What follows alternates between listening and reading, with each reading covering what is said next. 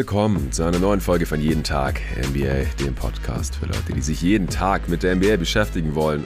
Heute gibt es keine Saisonvorschau mehr. Alle 30 sind draußen im öffentlichen Feed oder für Supporter im exklusiven Supporter-Feed. Das heißt, es wird endlich Zeit, Teams zu ranken. Nicht mehr stundenlang nur über dieses eine Team zu sprechen und irgendwie grob einzuordnen, sondern jetzt geht's ans Eingemachte. Wer landet wo? Unserer Meinung nach Stand heute am Wochenende vor dem Start der Regular Season 2023. Wir fangen an mit der Eastern Conference. Von 15 bis 1 wird jedes Team exakt platziert und natürlich wird es auch genauso kommen, wie wir heute hier sagen.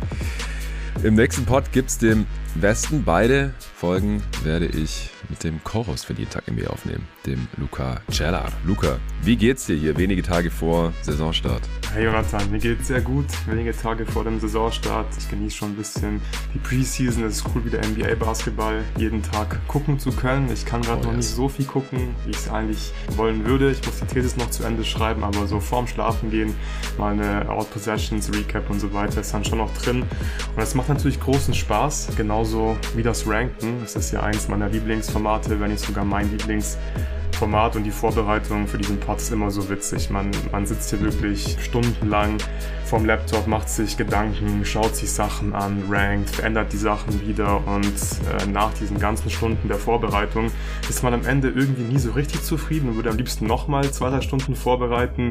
Auf Aber jetzt gibt es kein Zurück mehr. Die Rankings stehen und ich bin super gespannt, wie dein Ranking aussieht in der Eastern Conference. Ja, also ich, ich saß hier auch schon wieder den ganzen Morgen dran und bin natürlich noch nicht ganz zufrieden damit.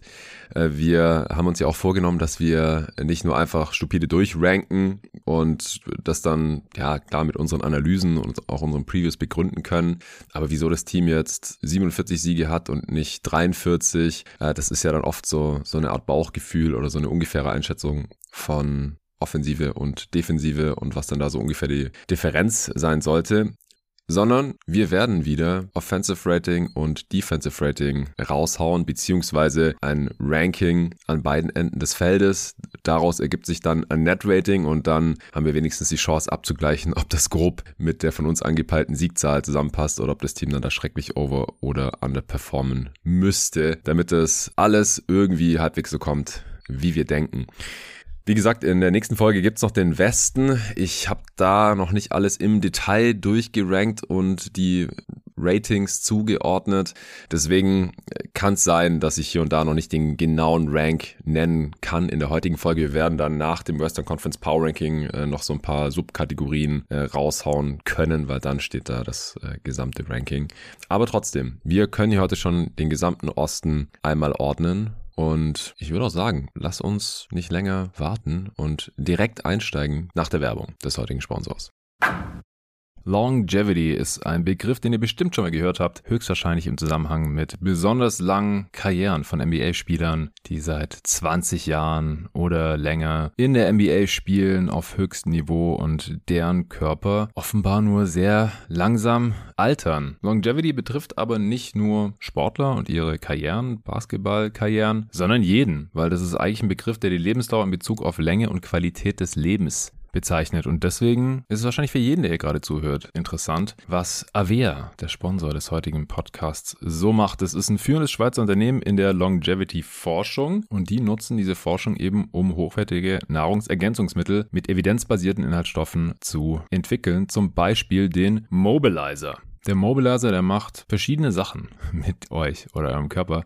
Zum einen Leistungssteigerung und Ausdauer, zum anderen schnelle Regeneration und Verletzungsprävention und auch Unterstützung des Immunsystems und der Herzgesundheit. Es gibt zehn Punkte, bei denen der Mobilizer euren Körper unterstützt. Die äh, sind, wie gesagt, für aktive Basketballer interessant, aber auch für Sportler aller Art und auch Leuten, die sich einfach nur gern bewegen und die gerne hätten, dass das auch so bleibt mit dem Alter. Älter. Ich bin ja jetzt 35 und ich merke auch so, äh, der Körper ist nicht mehr das, was er mal war. Ja, vor 20 Jahren konnte man noch jeden Tag im Sommer, sieben Tage die Woche auf dem Freiplatz Basketball spielen, von morgens bis abends, gar kein Problem. Ja, das geht jetzt nicht mehr. Ich bin jetzt froh, wenn ich mal zwei Tage in Folge auf dem Basketballplatz stehen kann, ohne dass mir alles wehtut.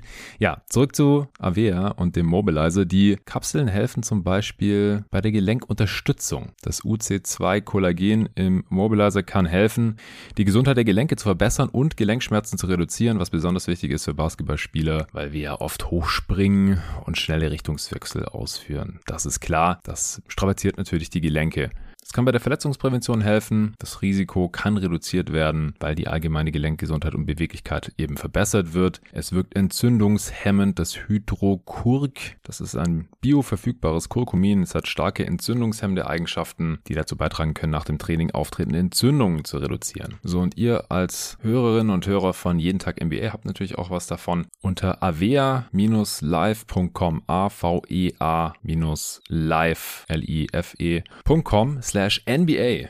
Da bekommst du mit dem Code NBA zusätzlich 15% Rabatt auf alle Abo-Modelle des Mobilizers. Das heißt, wenn ihr den Mobilizer monatlich abonniert habt, dann bekommt ihr 25 statt 10% Rabatt. Normal gibt es schon 10, mit dem Code NBA 25% aufs monatliche Abo 25% statt 10%, vierteljährlich 30% statt 15% und jährlich 40% statt 25%. Das ist ein ordentlicher Deal. Also ihr würdet 25% bekommen, wenn ihr direkt ein jährliches Abo abschließt vom Mobilizer und mit dem Code NBA bekommt ihr 40%. Also schaut es euch einfach in Ruhe mal an, avea-live.com slash NBA mit dem Code NBA bekommt ihr die Rabatte und das packe ich euch natürlich wie immer auch in die Beschreibung dieses Podcasts. Platz 15. Luca, wer steht da? Stand heute, Oktober 2023 für die Regular Season. Da stehen Stand jetzt bei mir die Washington Wizards mit yep. 20 Siegen. Im letzten Power Ranking habe hab ich ihnen noch 23 Siege gegeben und ich würde auch sagen, 20 Siege ist vielleicht auch ein bisschen zu krass, aber irgendwo muss man die Siege ja einsparen und ich finde die Wizards sind das perfekte Team dieses Jahr dafür, um halt noch ein paar Siege rauszuquetschen für die Teams, wo man denkt, ah, die bräuchten noch einen Sieg. Klar, irgendwie man hat noch ein paar Wets im Kader, aber ich denke, wenn eine Offense angeführt wird von Kyle Kuzma und Jordan Poole, dann könnte das zwar ziemlich wild werden, aber unterm Strich halt auch sehr schlecht. Ähm, außerdem ist Daniel Gafford irgendwie dein Center und das ist die wichtigste Position. Ich bin nicht der größte Daniel Gafford-Fan, deswegen denke ich, äh, kann das insgesamt einfach ziemlich schlecht werden bei den Wizards. Und außerdem ganz wichtiger Faktor ist ja, dass man den Rebuild eingeleitet hat im Sommer und ich gehe einfach stark davon aus, dass man den jetzt vorantreiben wird und Spieler wie Kuzma beispielsweise die Saison nicht beenden werden in Washington und von daher hat man ziemlich gute Karten, wenig Spiele zu gewinnen. Ja, da hast du schön zusammengefasst, was ich auch in der Wizards Preview mehr oder weniger gesagt habe, die du noch nicht hören konntest, weil ich die erst nachher nach dieser Aufnahme hier raushauen werde. Ich habe den 19 gegeben im August, da haben wir unser viel zu frühes Power Ranking gemacht, da war das alles noch viel mehr Bauchgefühl und die Teams waren teilweise noch gar nicht ganz fertig, da kamen noch ein paar Trades und auch ein paar kleinere Signings hinterher. Aber bei vielen Teams, ich weiß nicht, ob es der Anchoring Bias ist oder ob ich das damals schon einigermaßen richtig eingeordnet habe. Bei vielen Teams hat sich jetzt hier gar nicht mehr so viel verschoben, kann ich schon mal verraten. Und gerade wenn ich jetzt damals 19 gesagt habe und jetzt vielleicht 20 sagen würde, dann habe ich gesehen, ich habe den damals 19 gegeben und die Verteilung der Siege hat ja damals dann schon einigermaßen gepasst. Wir vergeben ja immer insgesamt in der gesamten Liga ein paar Siege zu viel, einfach weil das unserer Erfahrung der letzten Jahre nach besser klappt, weil ein, zwei Teams werden leider schwere Verletzungsprobleme haben von wichtigen Spielern und dann halt äh, kumuliert 20, 30 30 Siege weniger holen, als man das denken würde. Und bei den anderen Teams passt es dann aber. Also so kommt man halt näher dran, dass es bei ungefähr 28 Teams eher hinkommen kann, als wenn man jetzt jedem Team nochmal einen Sieg abzieht. Und wenn ich dann halt gesehen habe, okay, ich habe den Wizards halt schon 19 gegeben, dann bleibe ich jetzt auch dabei. Also da habe ich dann nicht ewig rumgemacht. Da habe ich gedacht, scheiß drauf. Also irgendein Team muss ja auch unter 20 Siegen holen. Die Wizards sind hier auch allein auf weiter Flur, die sind in ihrem eigenen Tier. Ich habe hier kein anderes Team im Osten annähernd so schlecht wie die Wizards. Warum? A, Kaderqualität, du hast es gerade angesprochen, kein Team hat so schlechte erste Scoring- und Ballhandling-Optionen. Äh, Tyus Jones in allen Ehren, aber es hat eigentlich eher ein Backup, Jordan Poole und Kyle Kuzma als seine ersten beiden Optionen. Das wird echt übel, ja, die werden den Boxscore füllen, aber die können keine effiziente Offense anführen. Also das, das glaube ich wirklich nicht. Und defensiv, hey, wer verteidigt da irgendwen? Du hast gerade gesagt, Daniel Gafford ist der Starting Center. Das ist auch irgendwie der einzige Center. Also das, das wird echt übel, glaube ich. Und das ist ja auch okay. Das ist B, der zweite Grund. Organizational Will, so was ist das Ziel der Franchise, die wollen einen hohen Pick, die haben nichts großartig im Roster für die Zukunft aktuell. Bilal Koulibaly war ein hoher Pick, der wird wahrscheinlich auch relativ viel spielen dann, früher oder später. Und sie können noch ein paar Trades machen von den wenigen brauchbaren Spielern, die sie jetzt noch im Roster haben. Das ist einfach das Ergebnis von den Trades, die sie im Sommer gemacht haben. Beal weg, Porzingis weg, da wurde kein Team zusammengebaut, das irgendwie dazu gedacht ist, Basketballspiele zu gewinnen, sondern das ist jetzt hier so ein bisschen eine Resterampe. Man hat so ein paar interessante Spieler dabei, die man sich mal angucken kann und gerade die etwas älteren Kuzma hast du gerade schon angesprochen. Man hat den re-signed, aber halt nicht als Stütze für die Zukunft, sondern damit, wenn ihn jemand brauchen kann, man den auch irgendwie gewinnbringend veräußern kann. Also ja, lange Rede, kurzer Sinn. 19 Siege, 63 Niederlagen. Das ist auch ordentlich unter ihrer Over-Underline. Ich werde da heute nicht so sehr drauf eingehen, weil da wird es noch eine Supporter-Folge geben mit dem Tobi am Montag. Äh, traditionell unser, unser, in Anführungsstrichen, beste Wettenpot. Wir wollen niemand zum Wetten animieren, ist ja klar. Aber es ist natürlich immer interessant abzugleichen, was die Lines sind und die Quoten und wie man es selber halt so einschätzt. Und die Wizards wären da, kann ich mal verraten, eine meiner, meiner besseren Wetten, weil ich halt fünfeinhalb Siege unter dieser Line von 24,5 bin. Es ist zwar eine der niedrigsten Lines der Liga, aber wie gesagt, es gibt jedes Jahr ein Tanking-Team, das so um die 20 Siege holt, vielleicht sogar weniger. Und das sind für mich dieses Jahr am allerersten die Wizards, ziemlich konkurrenzlos. Wo hast du die so an den beiden Enden des Feldes verortet? Äh, ja, ich habe sie in der Offense auf Platz 30 verortet und in der Defense auch auf Platz 30 und im mhm. Net-Rating dementsprechend auch auf Platz 30. Ich habe es mir hier schon so ein bisschen leicht gemacht, weil auch beim Verteilen ähm, vom Offensiv- und vom Defensiv-Rating, wir haben ja gesagt, dass wir das Real Offensive Rating und Defensiv-Rating predikten wollen, also wie viele Punkte auf 100 Possessions hochrechnen die Teams unter oder über dem Ligaschnitt sind und da sind die Wizards halt bei mir ja, an beiden Enden des Feldes äh, ganz weit ganz weit unten gelandet. Leider, ähm, ich weiß einfach nicht, wie dieses Team im Endeffekt aussehen wird und vor allem, wie dieses Team danach der Deadline aussehen wird. Und deswegen, ja, ist es hier so ein kleiner Joker gewesen, finde ich, um ein paar Punkte einzusparen für die Teams, wo es mir wirklich schwer gefallen ist und denen ich gerne auch hier wieder ein paar Punkte auf 100 Possessions hochrechnen mehr geben wollte. Ja, wir werden ja nicht genau wissen, wo das Offensive Rating bzw. Defensive Rating ist ja dann derselbe Wert ja. landen wird in der kommenden Saison. Ich habe es vor zwei Jahren mal genau getroffen, irgendwie zufällig. Also der Mittelwert meiner Werte war dann auch das der Liga. Äh, letzte Saison lag ich da dann aber ziemlich weit drunter, weil das halt nochmal so massiv nach oben gegangen ist, dieser Wert. Deswegen macht es halt mehr Sinn, dann mit dem relativen Offensiv- und Defensiv-Rating zu arbeiten. Also wie viele Punkte über oder Unterschnitt sehen wir das Team. Ich habe ja äh, trotzdem absolute Zahlen eingetragen in dieses schöne Tool, was du uns gebaut hast. Mhm. Und vor allem das Net-Rating, glaube ich, da wäre ich jetzt relativ selbstbewusst. Da habe ich jetzt minus 9 kam da bei mir raus, minus 9,1, aber ich werde jetzt hier runden. Das ist ja. natürlich Platz 30 der Liga. Wenn man das hochnimmt, kommt man auf 19,6 Siege. Also das kommt schon ungefähr hin. Dann performen sie es halt noch ein bisschen. Sie sind bei mir auch in Offense und Defense auf Platz 30, wenig überraschend. Aber in der Defense sehe ich sie noch unterdurchschnittlicher als in der Offense. Also ich sehe einfach überhaupt nicht, wie dieses Team Gegner verteidigt bekommt. Da mangelt es halt an allem, was man defensiv so gebrauchen könnte. Help Defense, Point of Attack Defense, äh, Rim Protection, äh, die zuverlässig ist. Gafford ist ja auch, der hat ja noch nie mehr als 20 Minuten pro Spiel auf dem Feld stehen können. Mhm. Äh, Steffen hat in der Preview auch gesagt, unser Wizards-Experte äh, für Supporter zu hören, dass Gafford auch gar nicht die Kondition hat, mit seinem Spielstil viel länger zu spielen. Das geht einfach nicht, weil der die ganze Zeit am Rumjumpen ist wie verrückt. Klar, der blockt dann auch ein paar Würfe, aber der solideste Defender ist er nicht. Also ich glaube, die Defense, die wird äh, weit unterdurchschnittlich und die Offense halt äh, auch so weit schlechter als der Ligaschnitt, dass man damit halt auch auf Platz 30 dann landet im Vergleich. Ja, das unterschreibe ich genauso. Bei mir die Defense auch noch ein Stück schlechter als die Offense und Net Rating. Da komme ich bei minus 8 raus am Ende, was dann 22 Siege ergeben sollte. Ich habe nochmal zwei abgezogen. Also die Wizards werden im Net Rating leicht underperformen. die wollen die engen Spiele halt nicht gewinnen. Dann. Ja, Jordan Poole sorgt dafür. Was hast du für eine Range bei den Wizards? Also siehst du irgendwie einen Weg, dass es im Best Case doch nicht so schlimm wird und sie vielleicht sogar diese Line reißen können? Wie sieht's da aus? Ja, sehe ich im Best Case Tatsächlich schon. Der Best Case ist ziemlich hoch. Ich hatte mir da jetzt 31 Siege aufgeschrieben. Im Best Case, ich sehe es eigentlich nicht wirklich passieren, wenn sie halt sagen, ey, die Wets spielen halt im Zweifel ein bisschen zu viel und wir versuchen halt irgendwie trotzdem wieder so gut zu sein. Also mit den Players will man nichts am Hut haben. Das ist ja immer das Ziel eigentlich gewesen bei den Wizards. Aber man hat halt ein paar Wets wie Kuzma und Poole. Ob die jetzt wirklich zu Winning Basketball beitragen werden, wahrscheinlich nicht. Aber es gibt auch noch jemanden wie Tyus Jones beispielsweise. Ich glaube, das ist schon gar nicht so schlecht auf der Point Guard Position, also so jemanden zu haben. Aber es ist schon sehr unrealistisch. Wahrscheinlich ist das so hoch im Best Case. Du bist wahrscheinlich nicht weiter drunter, oder? Ja, ja. Also ich habe 28 im 28, Best Case, ja. im Worst Case 17. Es gibt dann trotzdem noch eine relativ große Range von 11. Wahrscheinlich sollte die eigentlich kleiner sein. Ja, ja ich habe im Worst Case 19. Viel schlechter geht's ja nicht als 20 Siege. Dann habe ich eine Range von, von 12 Siegen. Ich habe mich halt an den 17 der Pistons der letzten Saison orientiert. Ja, ja die Pistons sind immer der Gradmesser für die, für die schlechten Sachen in der NBA. ja, so Pistons, Rockets der letzten Jahre, so die, die haben, haben gerne mal Siege in dem Bereich geholt.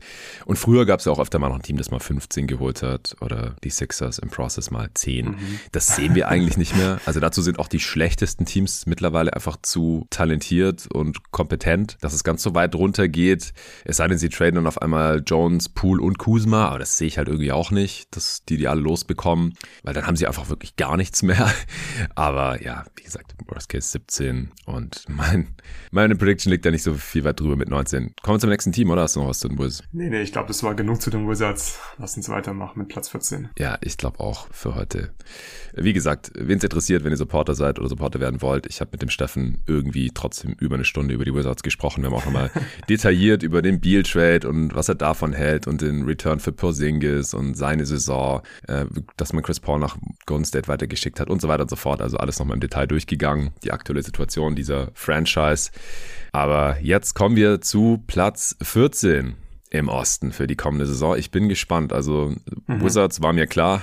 Wie gesagt, ja. ich habe die in ihrem eigenen Tier. Ich bin gespannt, wen du auf 14 hast. Ich habe leider die Detroit Pistons auf Platz 14. Ich, uh, die erste Diskrepanz. Ja, ich finde, die Pistons sind wirklich ein spannendes Team, haben inzwischen viele interessante Spieler in den eigenen Reihen. Aber ich glaube, dieses Jahr wird es noch nicht dafür reichen, um mit dem Play-In zu flirten. Ich habe ihm im ersten Power Ranking 27 Siege gegeben, jetzt in unserem zweiten Power Ranking der Saison wieder 27 Siege. Und bei mir war es generell auch ähnlich wie bei dir, dass ich gar nicht so viel verändert habe. Das ist mir jetzt auch dann im Nachhinein aufgefallen, als ich das Ranking aufgestellt habe heute. Es gibt nicht viele Sachen, die sich, die sich geändert haben hier von okay. den Platzierungen und von den Siegen. Fand ich auch interessant. Warum bin ich pessimistisch bei den, bei den Pistons? Ähm, ich habe das Gefühl, dass man, dass man irgendwie eine gute Basis erstmal aufbauen möchte diese Saison. Und es scheint so, dass für Monty Williams eine gute Basis vor allem bedeutet, dass man eine solide Defense hat. Das hat man, glaube ich, schon gesehen in den ersten Preseason-Spielen, allein schon an den Lineups, dass beispielsweise Osar Thompson startet und nicht Jaden Ivy. Also Osar Thompson gefällt mir bislang mhm. richtig gut, ähm, macht Plays in der Defense, hat einfach viel vor der Game an beiden Enden des Feldes.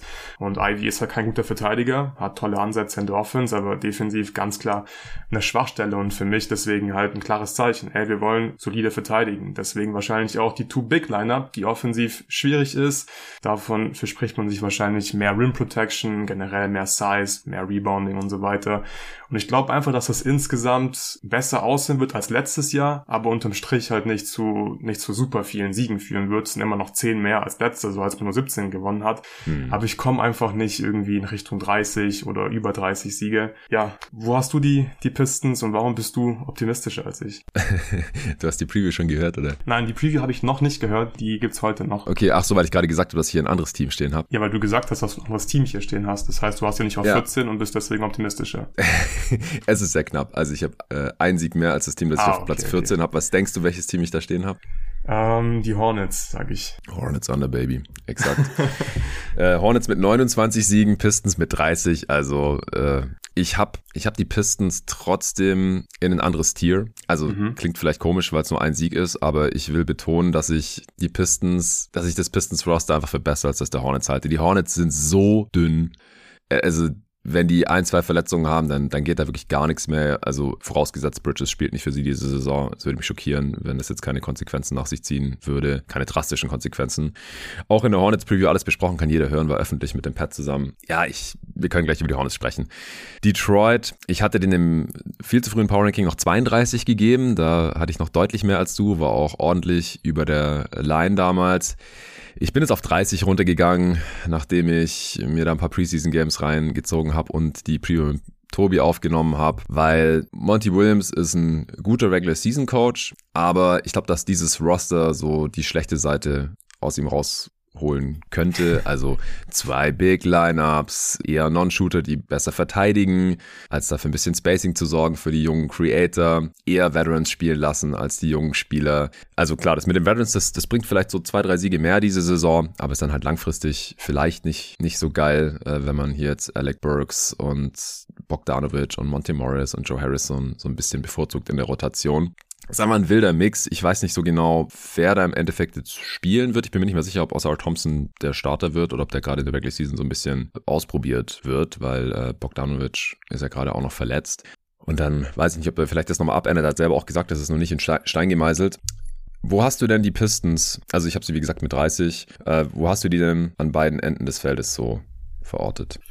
Ja, ähnlich wie letzte Saison an beiden Enden des Feldes ziemlich schlecht. Offense Platz 28, Defense Platz 28, Net Rating dann auch Platz 28 mit minus 5,6. Äh, mir fällt es schwer, das einzuschätzen, weil zum einen kann ich mir irgendwie an beiden Enden des Feldes vorstellen, dass es Lineups gibt, die halt funktionieren können. Ich glaube, die Balance ist halt hier ganz schwierig und ich habe das Gefühl, dass Monty Williams das Ganze so ein bisschen ausbalancieren möchte und dadurch einfach immer Lineups auf dem Feld stehen, die weder offensiv noch defensiv so richtig geil sind. Ich glaube, die Starting Five könnte defensiv ganz gut sein, aber das ist halt offensiv wirklich problematisch. Ich schätze mal, dass das, dass das wahrscheinlich auch Thema war in der Preview ähm, mit Tobi, dass Tobi wieder das Spacing kritisiert hat. Das ist auch fair, ähm, aber ich erwarte Trotz trotzdem... Stewart in der Starting Five, ja. Stretch big, also er Stewart. Genau, genau. aber ich erwarte trotzdem mehr von Kate Cunningham, obwohl dieses Spacing alles andere als optimal ist, aber er ist mir einfach oft zu passiv. Und ich finde, es ist zwar schon eine Begründung, warum es ihm teilweise schwerfällt, vielleicht ganz zum Korb durchzukommen und so weiter, aber da erwarte ich trotzdem mehr von ihm. Und ich bin ein bisschen skeptisch, ob er wirklich dieses Jahr einen großen Schritt machen kann. Und wenn das nicht kommt, dann fehlt mir halt direkt in der Offense so dieser, dieser Go-To-Guy, der einfach konstant, und das ist das wichtige Stichwort, konstant für sich und andere effiziente Offense kreieren kann. Und defensiv hat man halt immer noch einige junge Spieler. Ich finde, Duran ist sehr, sehr vielversprechend, gerade offensiv auch mit tollen Ansätzen, defensiv sowieso. Aber ist er wirklich schon ein Plusverteidiger in der NBA? Jetzt schon konstant? Wahrscheinlich auch eher nicht. Und deswegen, ja, bin ich leider an beiden Enden des Feldes einfach pessimistisch. Ich möchte es nicht sein und ich hoffe, ich liege hier falsch. Aber Stand jetzt sieht es nicht gut aus für die Pistons in meinem Power Ranking. Ja, ich habe sie auch an beiden Enden des Feldes besser als letzte Saison. Was heißt auch, ich habe sie besser, du eher nicht. Und da defensiv ein bisschen besser als offensiv. Eben aus genannten Gründen. Also wen Monty Williams eben spielen lassen wird und wen nicht. Ich habe sie in der Offense so um Platz 25 rum, in der Defense 23. Das sollte dann so ein Net-Rating von ungefähr minus 4 geben. Und äh, ja, da werden sie so ein bisschen über den 30 Siegen, dann underperformen sie das vielleicht noch, dann passt es einigermaßen zusammen. Also es würde mich schon wundern, wenn sie an einem Ende des Feldes aus der Flop 10 rauskommen, beziehungsweise wenn mhm. sie es tun, dann sind sie halt wahrscheinlich entsprechend am anderen Ende des Feldes ein bisschen schlechter, weil sie einfach so viele One-Way-Spieler im Roster haben. Ja. Ja, dann sind wir uns da auch einigermaßen einig. Also ich bin ein bisschen optimistischer, aber es ist marginal. Charlotte, hast du auf 13 dann? Na, ich glaube, ich glaube, Charlotte ist mein Hot Take so ein bisschen oh, heute tatsächlich. Wow. Also ich habe die jetzt nicht viel, viel höher. Ich habe sie auf Platz 12, aber ich habe ihnen wahrscheinlich viel mehr Siege gegeben als du. Wie du viele? Wie viel? Du hast 31 gehabt? 29, mein Lieber. 29. Ich habe ihnen 36 Siege gegeben. Oh, ich ja. bin gespannt auf den okay. Take, auf den ja, Case. Dann, dann versuche ich mal den Case zu machen, ja. Bitte. Also ich glaube, sie könnten überraschen, weil was spricht dagegen, dass sie wieder an der Top 10 Offense kratzen? Vor zwei Jahren waren sie auf Platz 6 in der Offense und gutes Argument von dir, sie sind wirklich überhaupt nicht tief, aber wenn sie jetzt keine größeren Ausfälle haben, das heißt LaMelo spielt, PJ Washington spielt, Mark Williams spielt, Rogier spielt, dann glaube ich, hat man mit, mit LaMelo einfach einen super Creator, vor allem für andere, aber auch ähm, für sich kann er ja was kreieren, es ist nicht immer super effizient, er chuckt auch ein bisschen zu viel, aber es ist trotzdem einfach eine Offense auf einem sehr hohen Niveau, die er kreieren kann für dieses Team. Dann hast du, finde ich, passende Pieces drumherum. Ja, das, das ist the best case in meinen, in meinen Augen, dass okay. die halt alle da sind. Weil wenn nicht, so wer, wer treibt diese Offense an? Also, oder wer, ja, also, klar, wenn, wenn Lamelo sie antreibt, wer, wer ist dann der, der Finisher da? Also wie gesagt, wenn einer von den Startern ausfällt, dann wird's halt schon echt schnell dünn oder sehr jung halt. Ja, also ich glaube, klar, was heißt ich glaube, wenn Lamello ausfällt, wenn er wieder wirklich viele Spiele verpasst, dann ist natürlich Quatsch, 36 Siege. Aber ich gehe jetzt einfach mal davon aus, im Realistic Case, dass Lamello mal eine Saison spielt, wo er sich nicht verletzt und nur 36 Spiele macht beispielsweise. Und ich glaube, so kleinere Ausfälle von von jemanden wie zum Beispiel von Terry Rogier kann man schon irgendwie ähm, ein bisschen kompensieren, solange LaMelo halt spielt, weil du hast mit Mark Williams einfach einen Lob-Threat, das ist sehr wichtig und du hast auch, finde ich, gerade so genug Shooting drumherum und Spieler, die halt auch ein bisschen mehr machen können als nur werfen.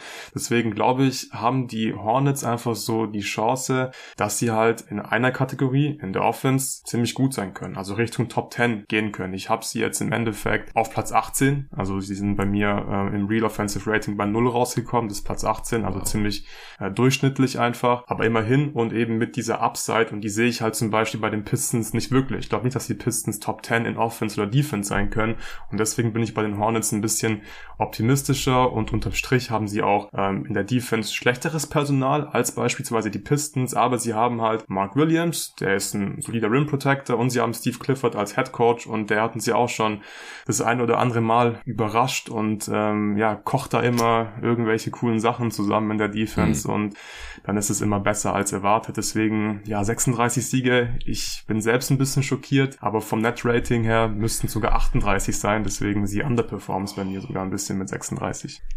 Ja, ja, bei mir underperformen sie auch, weil ich auch nicht hinbekommen habe, die in Offense oder Defense so schlecht zu machen, dass das mit den 29 Siegen zusammenpasst. Mhm.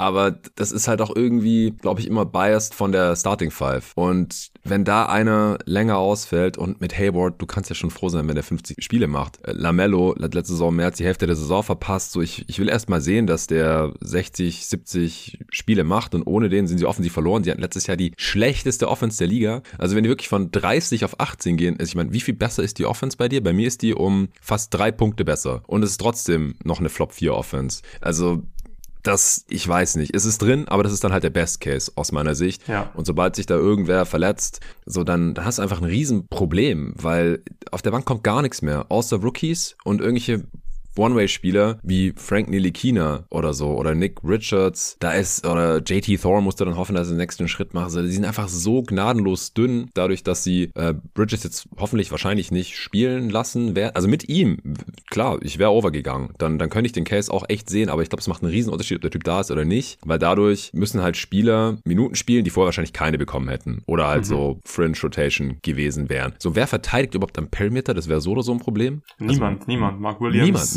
Nilikina halt, aber den kannst du offensiv ja. nicht spielen lassen. Das ist ein ja. Riesenproblem. Mark Williams wird da alle Hände voll zu tun haben.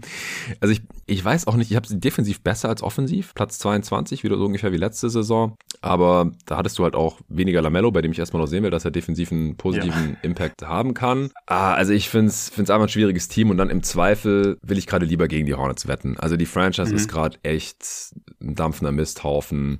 Klar, wurden jetzt gerade verkauft, kann sich jetzt alles ändern mit der neuen Ownership, aber die haben da echt ein paar schwierige Personalien gerade am Start oder am Start gehabt. Kai Jones mussten sie entlassen, weil er am Rad gedreht hat. I don't know. Also ich habe sie im Netrating auf Platz 28. Das ist viel höher als äh, das der Wizards bei so ungefähr minus 4. Dann komme ich bei 31, 32 Siegen raus. Das andere performen sie dann bei mir noch. Und ja, 29 ja, Siege, Platz 14 im Osten. Ja, ich komme im Netrating auf Platz 24 raus mit einem Net-Rating von minus 1,2.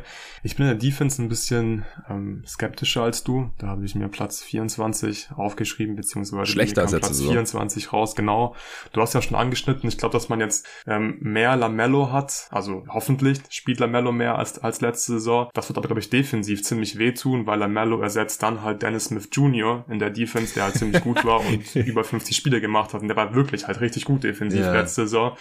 Aber ich glaube wirklich, man darf den, den Impact von Lamello offensiv nicht unterschätzen. Ich, ich kann mir wirklich vorstellen, auch wenn sie dünn sind, wenn Lamello spielt, bisschen Shooting, Lob Threat, dass das offensiv, ja, durchschnittlich sein kann. Ja, wie gesagt, im, im Best Case auf jeden Fall. Man hat halt viel mehr Mark Williams als letzte Saison, ja. weil über weite Strecken der Saison war ja noch Plumlee der Starter mhm. und der ist defensiv so viel schlechter als Mark Williams. Also ich finde die Center-Rotation defensiv jetzt echt okay. Und deswegen glaube ich, dass sie die Defense ungefähr halten können werden, wenn auch aus bisschen anderen Gründen als in der letzten Saison noch. Im Nachhinein hätten sie jetzt auch einfach Kelly Oubre gebrauchen können. Seine 20 Punkte pro Spiel, die so halbwegs effizient waren, aber da wussten sie halt noch nicht, dass Miles Bridges wieder Scheiße baut. Ganz kurz noch zu, zu Bridges. Ist es sicher, dass er jetzt nicht spielen wird? Nein.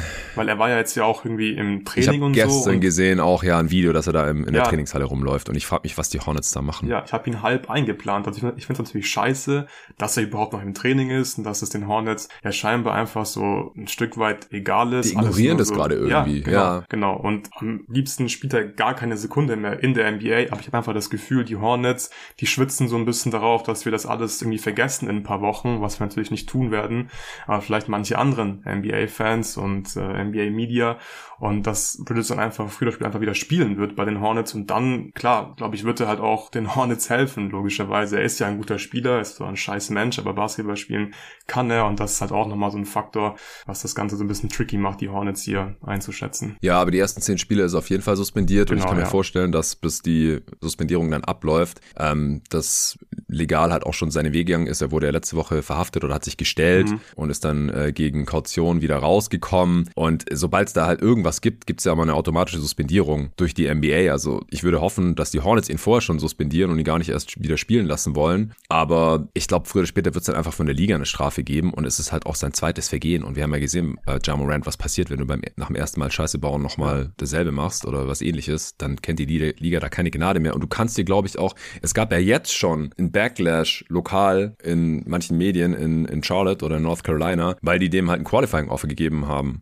Und also jetzt wird's ja noch schlimmer. Also ich, ich weiß nicht, ob sie das auch, sich auch leisten können oder die neue Ownership sich das auch leisten will, direkt mit so einem Image zu starten. Also ich bin da sehr skeptisch und das ist bei mir hier auch eingepreist, aber ich, es ist offen. Also klar, man, man kann auch vielleicht irgendwie oder muss vielleicht Angst haben, dass Miles Bridges auch spielt und das ist dann halt sportlich besser, als wenn er nicht spielt. Höchstwahrscheinlich, wenn man jetzt ja auch schon eine Weile nicht mehr spielen sehen, muss man auch dazu Ja, sagen. Ja, fair. Okay, schön. Die erste Diskrepanz hier. Halten wir Mhm. fest. Wir kommen zu Platz 12. Wir verlassen die äh, Flop 3 nach den Wizards, Hornets und Pistons. Wen hast du da stehen? Bei mir fängt hier ein neues Tier an. Also ich hatte ja auf Platz 12 die Hornets, auf Platz 13 Ah, du hattest sogar auf 12. Sorry. Ja, Sorry. ja. Und auf Platz 13 habe ich die Raptors. Das ist schon ziemlich verrückt. Und ich Hab ich hoffe auf auch, dass 12. ich hier total falsch lieg. Aber ich bin bei meinen 35 Siegen geblieben, wie in der Preview und auch wie im allerersten viel zu frühen Power Ranking. Ich kann noch mal kurz den Case machen, warum ich so pessimistisch bin. Ja. Ich finde, man sieht in der Preseason jetzt zwar mehr Movement in der Offense, was ja auch angekündigt wurde während dem Media Day und jetzt während dem Training Camp. Aber ich frage mich halt immer noch wirklich, bringt das was? Also man hat dann irgendwie offene Dreier, aber Stichwort Open for Reason. Will ich, dass Jalen McDaniels Dreier nimmt? Will ich, dass, weiß nicht, Dennis Schröder Pull-Up-Dreier nimmt? Wahrscheinlich eher nicht. Ich finde, Siakam hat den Ball einfach ziemlich selten in der Hand. Manchmal vergesse ich, dass er überhaupt auf dem Spielfeld steht. Das finde ich alles nicht so optimal. Und es ist nur Preseason und vielleicht ist es eine Overreaction. Aber ich habe in der Preview ja schon gesagt, dass ich die Befürchtung habe, dass sie jetzt aufhören, Sachen zu machen, die die letzten Jahre immer funktioniert haben mit diesem komischen Kader. Also Offensiv-Rebound-Zone, Transition vor allem. Man war letztes Jahr Platz 12 in Offense. Das ist verrückt gewesen mit diesem Team. Jetzt kleine Sample Size und nur Preseason, aber in der Preseason nur Platz 15 in der Offensiv-Rebound-Rate. Und das könnte das Team halt einfach killen, finde ich, wenn sie nicht mehr Platz 1, Platz 2 sind in der Offensiv-Rebound-Rate. Defensiv gefällt mir das ziemlich gut. Da hat man, glaube ich, auch einen relativ hohen Floor. Man spielt nicht mehr ganz so aggressiv wie unter Nick Nurse, ist da ein bisschen solider einfach. Ähm, ich habe schon viele Multiple Efforts gesehen der Defense, Peel Switches, gute Stunts und so weiter. Das passt, aber ich mache mir einfach sehr, sehr große Sorgen um die Offense und deswegen, ja, leider nur 35 Siege. Es ist krass, aber so ist es. Ja, die Raptors sind so ein Team, wo ich sie vom Netrating gerade auch noch viel höher habe als den Siegen, den ich ihnen eigentlich geben möchte.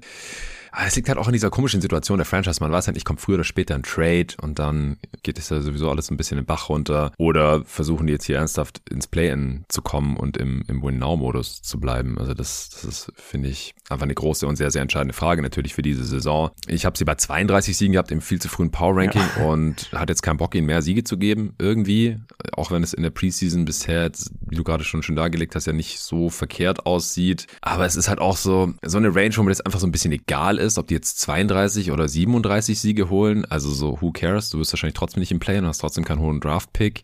Und das ist vielleicht gerade so die Diskrepanz zwischen einem Trade von einem Starter und keinem Trade von einem Starter. Also ich habe sie einen Platz höher als du auf 12. Also das, das nimmt sich ja. wirklich nicht. Ich habe sie in ihren eigenen Tier, weil ich sie halt potenziell auf jeden Fall besser sehe als die bisherigen besprochenen Teams. Also auch besser als die Hornets, auch einfach weil sie tiefer sind und mehr Veterans haben und Spieler, die einfach schon in Playoff-Teams funktioniert haben. Das, das haben sie in den anderen Teams halt alles voraus. Auf der anderen Seite halt äh, Rookie-Head-Coach und die ganzen angesprochenen Probleme. Ich habe sie auch defensiv besser als offensiv. Defense ungefähr durchschnittlich und Offense habe ich sie ja um Platz 25 rum.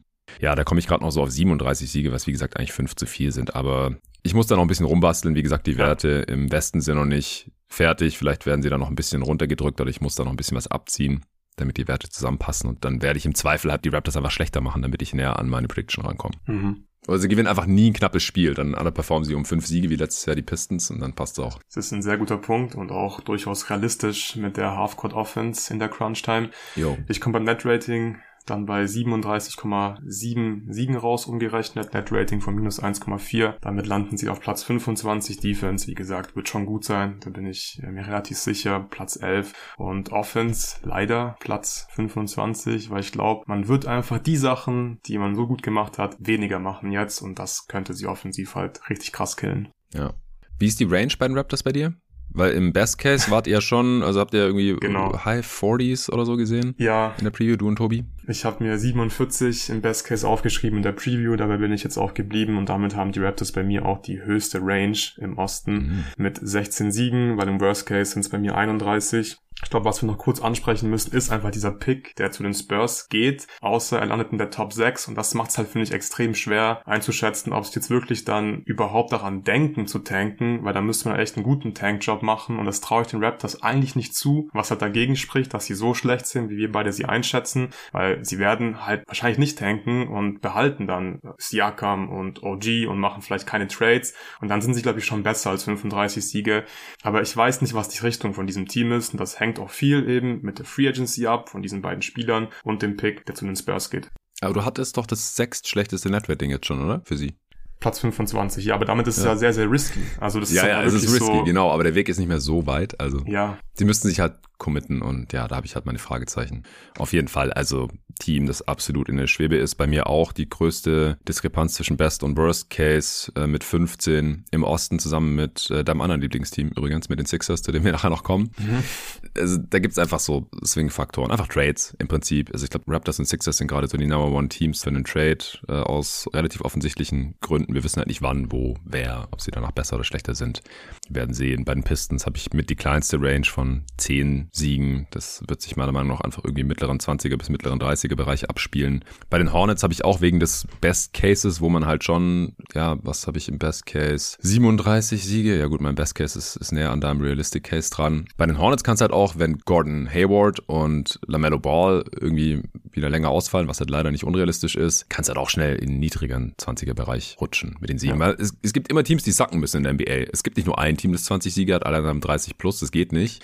Und ich weiß nur noch nicht, welches Team das gerade ist im Osten. Und die Hornets haben da halt aus meiner Sicht die zweithöchste Chance drauf. Und deswegen ist der Worst Case relativ niedrig. Und deswegen ist meine Range da auch 14 Siege gewesen.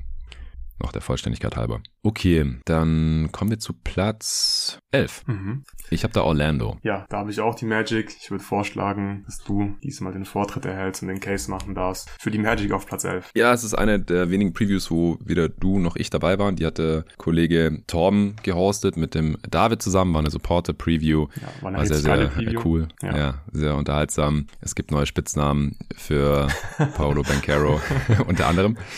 Ich habe den 35 Siege gegeben, genauso wie im viel zu frühen Power Ranking. Ich, ich habe jetzt hier keinen Grund gesehen, da großartig von abzurücken. Die Jungs waren ein bisschen optimistischer. In der Preview wäre ich vielleicht auch, wenn ich nicht alle Siege verteilt hätte und dann irgendwie noch zwei, drei abziehen musste, wahrscheinlich damals im August. Und ich, ich bin jetzt auch dabei geblieben. Es ist ein Team, das den nächsten Schritt gehen könnte. Und ich habe ja auch eine, eine kleine Verbesserung schon eingepreist. Aber ich glaube, offensiv könnte es immer noch ziemlich schwierig werden. Sie haben einfach viele Spieler, die nicht werfen können können und die noch ziemlich jung sind, aber trotzdem Spielzeit bekommen sollten oder werden, weil sie hohe Picks waren. Anthony Black, Jalen Suggs, so muss ich mal sehen, wie das jetzt läuft offensiv in der nächsten Saison. Klar, Franz könnte den großen Schritt machen, Ben Carroll wird wahrscheinlich besser als in seiner Rookie-Saison. Das wird sie auch offensiv ein bisschen pushen, aber mir fehlt da immer noch ein bisschen das Spacing in der Rotation und dann defensiv, da halte ich sie schon für einigermaßen solide. Waren sie ja letzte Saison dann in der zweiten Saisonhälfte auch. Ich habe sie tatsächlich auf Platz 10 in der Defense. aber halt offensiv auf Platz 27. Das gibt mhm. immer noch ein negatives Netrating von ungefähr minus zwei komme ich auf 36 Siege im, gemäß diesem Net-Rating. Dann habe ich ja noch einen mehr abgezogen oder einen weniger gegeben. So bin ich hier gelandet. Wie viele Siege hast du denn gegeben? Ich habe ihm 38 Siege gegeben. Okay. Ich glaube, wir sehen das Team trotzdem sehr ähnlich. Also unterm Strich würde ich sagen, ist das ein Team mit vielen super spannenden, einzelnen, tollen Pieces. Und für ja. mich ist die Frage, kann man diese einzelnen Puzzleteile jetzt schon so zusammensetzen, dass dabei viele Siege rauskommen? Ich glaube, noch ist man ein kleines Stück davon entfernt. Ist Ben Carroll zum Beispiel viel effizienter als letztes Jahr? Weiß ich nicht, glaube ich aber eher nicht. Und wenn er das halt nicht ist, dann wird es halt schwer, eine tolle Offense zu haben. In der Offense stimme ich dir zu, wird man nicht gut sein. Hab, ich habe sie auf Platz 24 mit einem Real Offensive Rating von minus 2,3.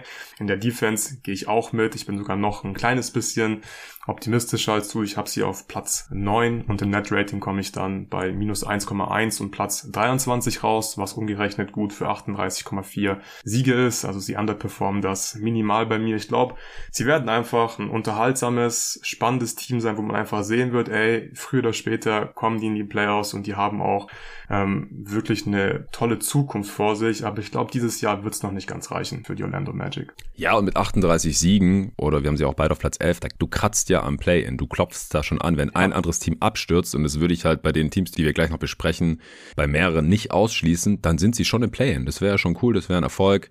Das würde ich wirklich auch im mittleren Outcome nicht ausschließen wollen. Im Best Case kommen sie ins Play-In und machen schon den nächsten Schritt. Also ich glaube, das sehen wir wirklich sehr, sehr ähnlich. Ich habe sie in einem äh, Tier zusammen mit drei anderen Teams noch. Also über den Raptors, weil wie gesagt, bei den Raptors weiß ich nicht so genau, was sie wollen. Bei den Magic ist es sehr viel offensichtlicher. Ich weiß nur nicht, wie gut sie jetzt eben schon sein werden in dieser Saison. Die Zukunft sieht sehr gut aus, stand jetzt für die Magic.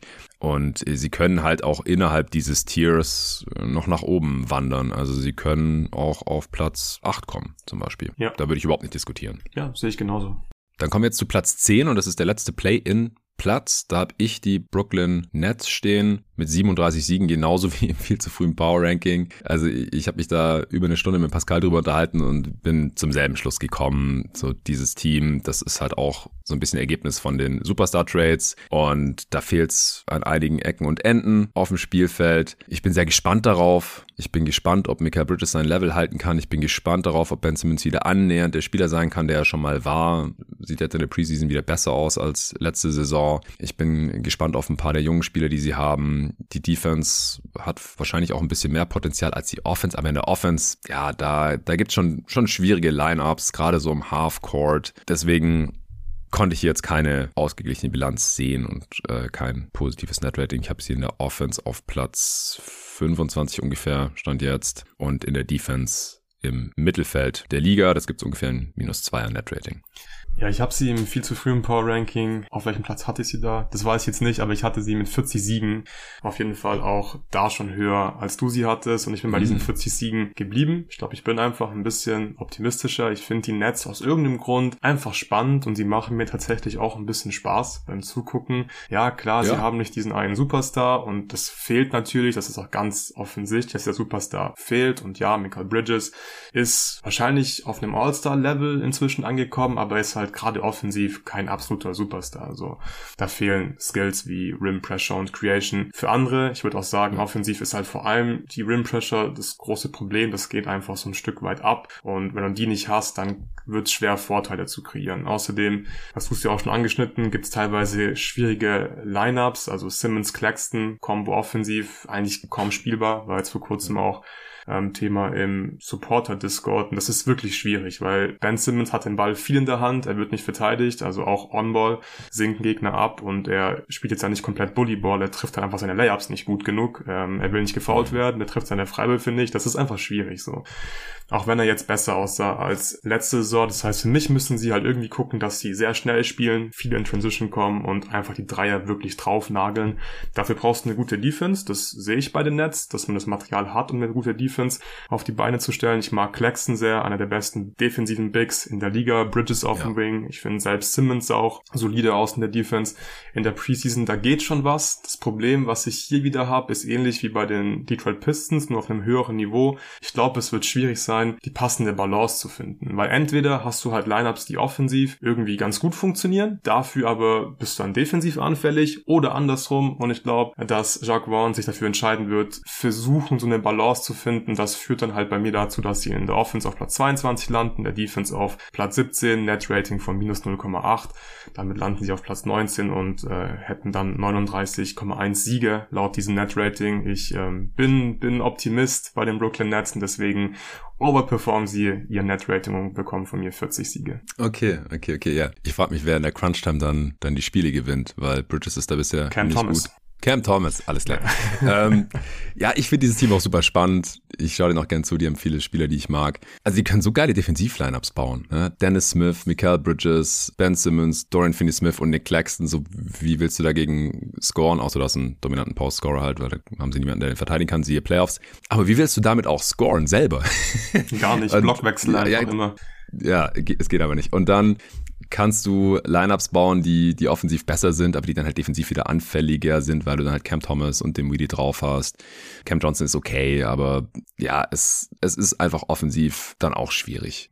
Ich, meine Spanne ist 13 Siege, also so, so mittelgroß. Ich kann schon sehen, dass die irgendwie im mittleren 40er-Bereich landen, was die Siege angeht. Dann kommen sie in die Playoffs. Aber sie waren halt nach dem Durant-Trade und nach dem Irving-Trade in der letzten Saison schon, ja, kein Training-Camp. Jetzt haben sie eins, erste volle Saison mit Jack Vaughn und so weiter, sollte helfen. Aber ich glaube, dass die, dieses Team einfach ein relativ hartes Ceiling hat und sie waren halt da auch schon ein Sub-500-Team. Und ich, ich sehe jetzt einfach nicht, wie diese Off-Season sie da so viel besser gemacht hat. Auch Lonnie Walker zum Minimum, Dennis Smith zum Minimum, alles cool. Sie sind irgendwie tief. Deswegen weiß ich auch nicht so genau, wer da spielt und wer dann da nicht spielt. Aber sie sind halt auch ein Team, die einen Trade machen sollten. Früher oder später in die eine oder andere Richtung. Sie haben auch Expiring Deals, so Royce O'Neill, den solltest du am besten halt jetzt traden, weil sonst kann er einfach gehen. Sie haben viele Spieler, die andere Teams, die Contending Teams, klare Playoff Teams gut gebrauchen könnten. Dorian Finney-Smith ist einfach verschwendet so als Bankspieler für ein paar Minuten. Muss man hoffen, dass er seine Dreier wieder trifft. Also sie müssen entweder einen Trade machen für einen Star, jetzt nicht für Dame oder jemanden, der Ü30 ist, sondern für einen Jüngeren, der vielleicht Bock hat in New York zu zocken. Da haben sie die Assets für. Sie haben viele Picks von anderen Teams. Sie haben, wie gesagt, ein paar junge Spieler, die interessant sind. 3D-Spieler, die sie weiter traden können für Picks und so. Oder sie traden halt selber Spieler weg, die jetzt helfen irgendwie, weil sie in der Rotation sind, weil sie vielleicht sogar starten müssen. Dinwiddie und äh, wie gesagt Royce O'Neill, Dorian Finney-Smith, wenn sie die halt für Assets wegtraden und nicht für einen anderen Star, dann können die halt auf einmal auch abrauschen und ja, 30 Siege holen oder sowas. kann ich auch sehen. Ähm, ich glaube, ganz tief runter wird's nicht gehen, weil sie haben ihren First nicht. Äh, ich weiß nicht so genau, wo es hingeht für die, für die Nets, aber ich fühle mich mit unter, unter 40 Siegen auf jeden Fall ein bisschen wohler. Ja, kann ich durchaus nachvollziehen. Ich habe im Worst Case mit 36 Siege aufgeschrieben.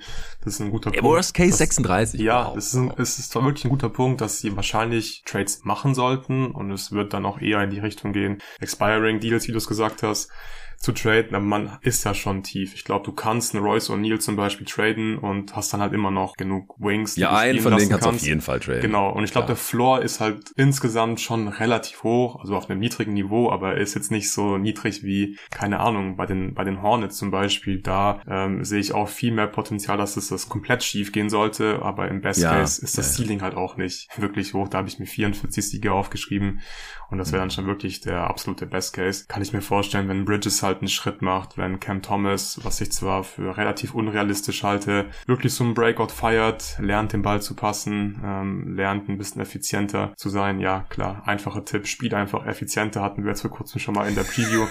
Einfach lernt halt ähm, NBA-Basketball zu spielen, die Reads zu machen, bessere Entscheidungen trifft, dann könnte schon was gehen, weil er hat ja Talent.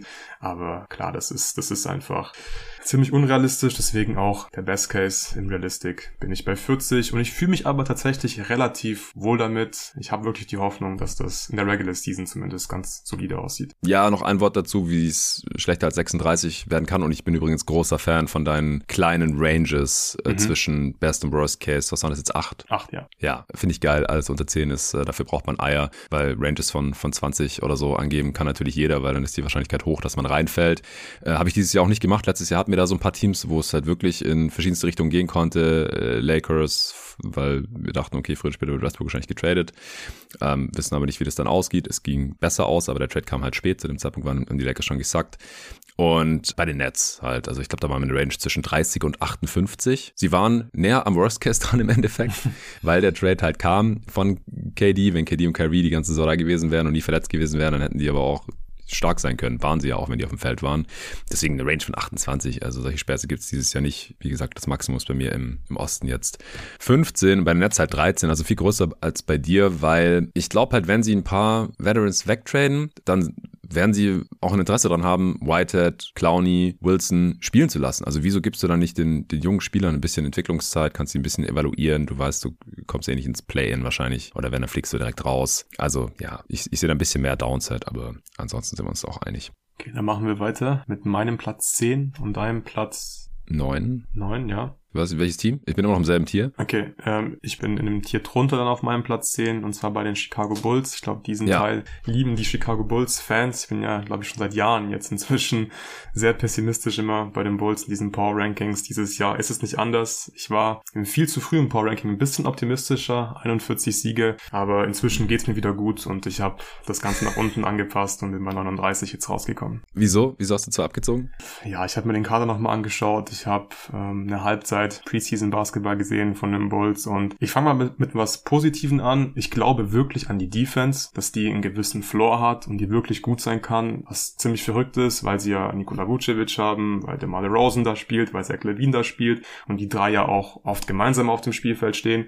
Aber mhm. man hat einfach ein gutes Scheme letzte Saison gehabt, man hat viele Turnovers forciert, man reboundet gut, man foult kaum. Ja. Und ich glaube, ähm, das kann man dieses Jahr wieder replizieren. Man gibt zwar sehr viele Dreier ab, dann braucht man halt ein bisschen Shooting Luck. Aber man hat schon ein paar gute Verteidiger, gerade am Perimeter. Caruso ist natürlich der, der Anker, vielleicht sogar der MVP dieses Teams. Und man hat mit Carter, mhm. mit Javon Carter finde ich ein Upgrade gegenüber Patrick Beverly gesigned im ja. Sommer. Und dann hat man halt noch Buddies wie Torrey Craig, Patrick Williams und so weiter. Ich glaube, mit dieser Basis die man hat, weil dieses Team spielt einfach schon seit Jahren jetzt zusammen, wird man eine solide Defense haben. Ich habe mir jetzt aufgeschrieben, minus 1,2 im Real Defensive Rating und damit landen sie auf Platz 9 in der Defense. Das ist schon ziemlich gut. Aber in der Offense habe ich einfach wenig Hoffnung. Klar, im Vakuum können irgendwie der Rosen, Levine und Vucevic alles scoren und haben ihre, ihre, ihre Stärken in der Offense, aber man hat so wenig Shooting und ich finde die Stars, in Anführungszeichen die Stars, die maximieren sich gegenseitig auch nicht wirklich und du mhm. kannst nicht so viele oder so wenig Dreier nehmen wie die Bulls, wenn deine Stars halt nicht total ausrasten die ganze Zeit und das tun sie halt nicht und deswegen wird es offensiv wieder ziemlich dünn sein, da bin ich mir ziemlich sicher. Ich habe sie auf Platz 23 im Offensivrating. Ja, ich habe sie auch um Platz 20 rum, also stand jetzt noch auf Platz 21, äh, Defense 11, also um Platz 10 rum. Ja. Das gibt dann ein ziemlich durchschnittliches Team, leicht negatives Netrating, 39,8 um genau zu sein und ich hatte denen viel zu früh ein Power Ranking 40 gegeben und ich bin dabei geblieben nach äh, ausführlicher Diskussion mit Arne, der da mhm. natürlich ja. ein bisschen optimistischer war. Ich finde es übrigens geil, dass du gerade Patrick Williams und Tory Craig in einen Topf geworfen hast als Bodies. äh, rough, es ist rough. Aber es ist halt so ein Verlegenheitsteam. So, man merkt ja auch, das Team wollte wahrscheinlich Trades machen im Sommer, aber niemand wollte Levine oder DeRozan haben. Äh, hat man halt Wutsch irgendwie verlängert, bevor der für gar nichts weggeht. Man hat Drummond behalten, man hat aber die Mid-Level irgendwie nicht angefasst, weil man auch nicht zu viel Geld ausgeben will. Man hat nicht wirklich Assets, um große Upgrade-Trades zu machen. Fans sind ja auch irgendwie ein bisschen dagegen, weil du willst jetzt nicht noch mehr in dieses Team investieren. Du hast jetzt aber ja. auch nicht die geilen Talente in der Hinterhand, dass du alles einreißt und sagst, so, jetzt äh, spielen Patrick Williams und äh, wen haben sie noch als Jungspieler? Äh, 40 Minuten und dann können wir mal gucken, was da so geht. Äh, Dalen Terry, ja, sorry, den gibt's auch noch. First Round Pick der letzten Saison. Ja, also es ist einfach ein sehr, sehr durchschnittliches Team. Es, es könnte schlechter werden, falls sie doch noch einen Trade finden, falls mhm. Levine jetzt irgendwie brutal heiß ist und andere Teams denken, boah, geil, wir brauchen jetzt Zach Levine, der hilft uns sofort weiter. Ich glaube, dann würden sie ihn traden und dann DeRozan vielleicht einfach auslaufen lassen im Sommer, falls den jetzt keiner will. Und dann vielleicht mal rebuilden, retoolen, wie auch immer. Dann, dann sind es vielleicht nur 30 Siege. Ach, im Best Case irgendwas im mittleren 40er Bereich mehr. Sehe ich da einfach nicht. Ich glaube, die Defense, die, die war ja letzte Saison noch besser. Das, das, die hatten da ein bisschen Shooting Luck einfach. Also wenn du so verteidigst wie die, dann musst du halt manchmal hoffen, dass die Dreier nicht reingehen und die sind nicht so besonders gut gefallen. Das kann ein bisschen swingen.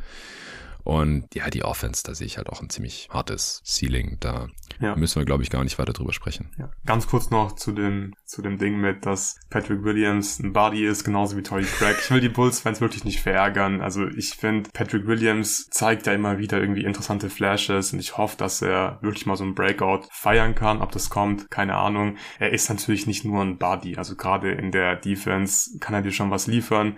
Ich habe das eigentlich eher so positiv gemeint. Du hast halt Spieler, sagen wir so, du hast Spieler, die, die, du in der Defense aufs Feld stellen kannst, denen du vertrauen kannst, die einfach einen großen Body auch haben, die körperlich spielen können.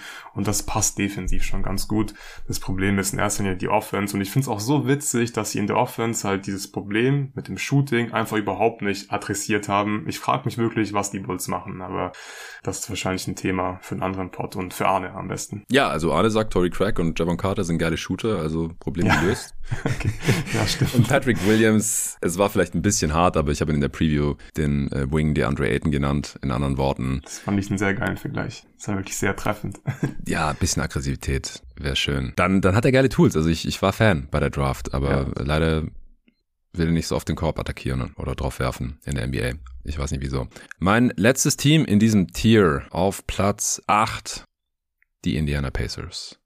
Da sind wir uns wieder einig. Ich habe sie auch auf Platz 8 mit 41 Siegen. Ich bin sehr ich gespannt. 40. Du 40, ja, ja, gut. Mhm.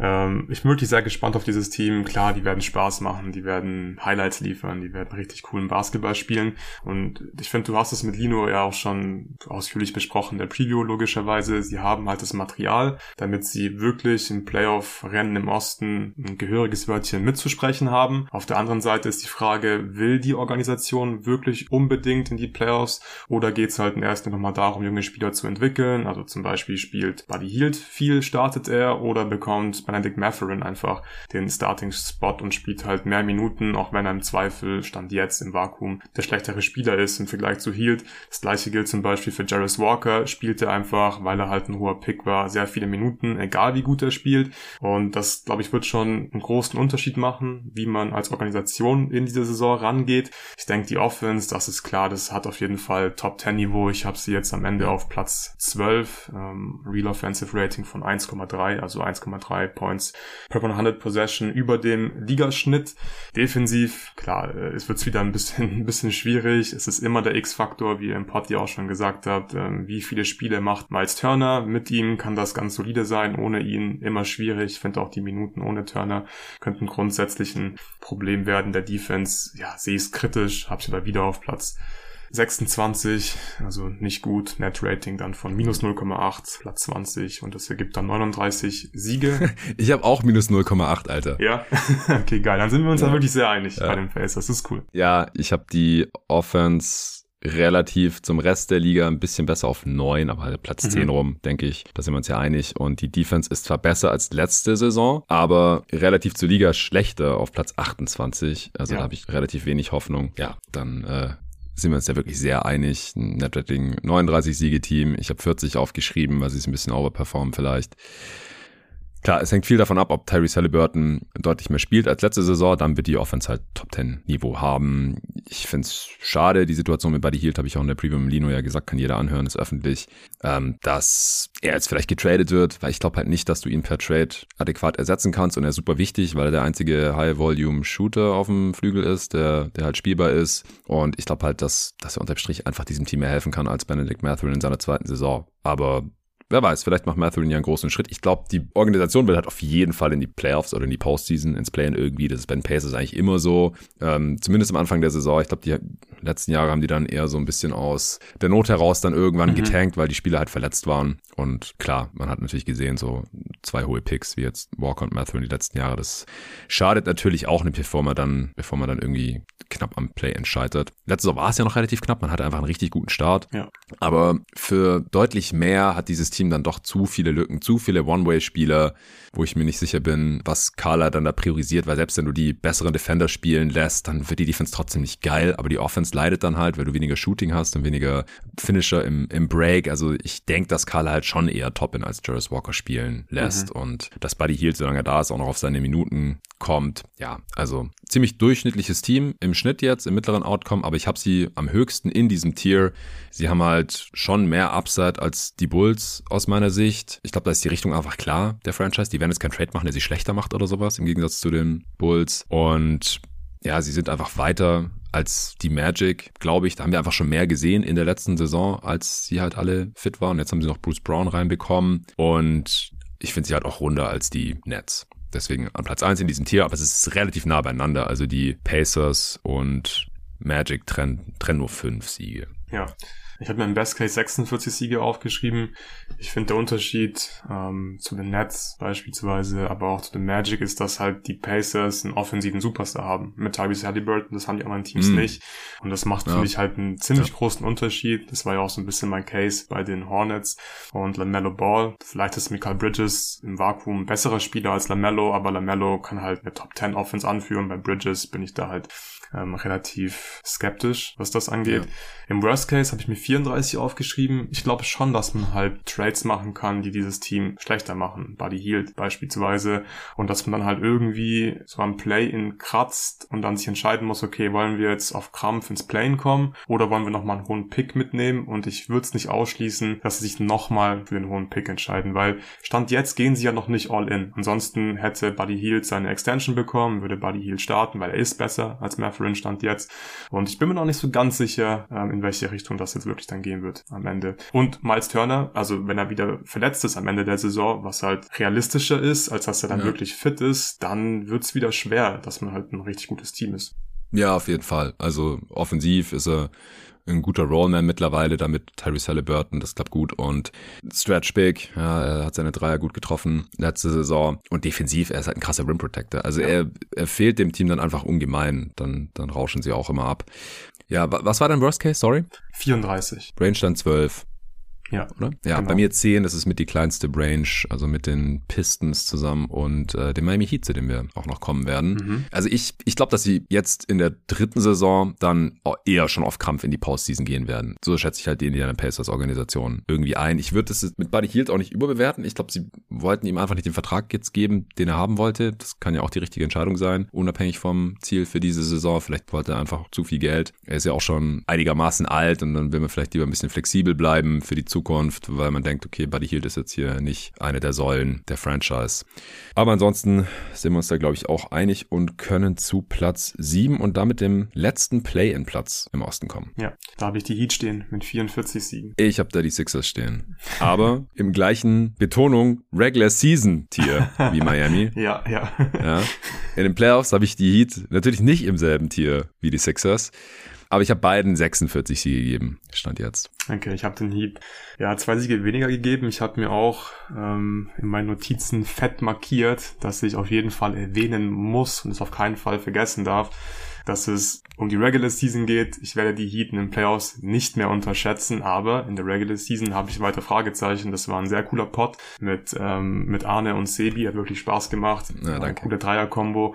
Und da habt ihr ja eh schon alles besprochen und ich gehe halt total mit, dass es ein großer Faktor ist, wie viel Bock Jimmy hat, in der Regular Season auf einem hohen Niveau zu zocken. Er coastet halt wirklich in der Regular Season und ich glaube, die NBA ist inzwischen so gut, dass das halt für nicht viel mehr Siege als, ja, so um die 44 eben reichen wird, wenn ein bester Spieler einfach chillt während der Regular Season. Die Heats sind jetzt ja nicht super tief und Bam ist gerade offensiv jetzt auch nicht jemand, der deine Offense komplett alleine anführen kann. Deswegen bin ich da weiterhin skeptisch und klar, man hat auch Spieler verloren in der Offseason und ich gehe, glaube ich, schon davon aus, dass einer von diesen Spielern, die ihr auch besprochen habt, Highsmith, Jovic, Rami Harkes zum Beispiel, dass einer von denen mal mindestens ein Mini-Breakout feiern wird. Aber wie Cole gut sind Swider, die Alter. Cole Swider, ja.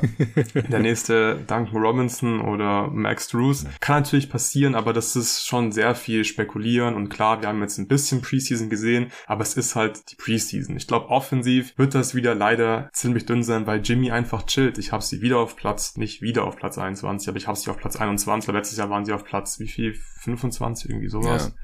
Ja, 25. Also ein bisschen besser. Klar, Dreier habt ihr auch angesprochen, wenn die besser fallen, dann läuft's auch. Aber hier habe ich halt die Frage, wer kreiert denn die Dreier, wenn Jimmy chillt? Klar, du kannst ein paar Handoffs laufen mit Bam, aber das alleine wird nicht reichen. Und defensiv bin ich dafür aber äh, deutlich optimistischer. Da habe ich sie auf Platz 4. Du hast Bolstra, du hast Bam, du hast eine Zone in der Hinterhand, die du einfach spielen kannst in der Regular Season. Das wird schon ziemlich gut sein, denke ich. Ja, du hast gesagt, wir haben wahrscheinlich in der Preview schon alles gesagt. Also wir haben da fast zwei Stunden über die Heat gesprochen. Ja. Das, das, war crazy. Wir saßen hier zu, zu, dritt zusammen in Berlin bei mir im Wohnzimmer und äh, hatten sehr viele Gedanken zu diesem Team, zu dieser Franchise, zu Jimmy Butler. Es ist eins der Teams, über die ich mir am meisten Gedanken gemacht habe. Und ich weiß trotzdem noch nicht sehr genau, was da jetzt passieren wird, wer den Breakout feiert. Es war ja auch mehr als bezeichnend, dass wir Jamal Kane vielleicht zweimal erwähnt haben in diesem zweistündigen Pod und der dann eine Stunde später gegen gegen die Spurs und Wembanyama sechs Dreier getroffen hat oder so, absolut on fire war. Ja. Also vielleicht wird es auch er der Breakout-Spieler. Das Ding ist, du sagst es ist Spekulation. Ich sag halt, es ist keine Spekulation, dass da irgendwer Breakout feiern wird. Das ist für mich eine Tatsache. Also da lege ich mich drauf fest. Ich habe die Heat jetzt trotzdem offensiv so leicht unterdurchschnittlich, aber auf jeden Fall besser als letzte Saison, weil wir haben es ja auch lang und breit besprochen. Sie haben ihre drei einfach vier Prozent schlechter getroffen als in der Vorsaison und da rauschst du einfach halt runter von Platz 10 auf 25 in der Offense oder sowas. Das ist ein riesen Swing-Faktor. Ich sage jetzt nicht, dass sie irgendwie den Top 10 Offense haben werden, auch nicht im Best Case wahrscheinlich.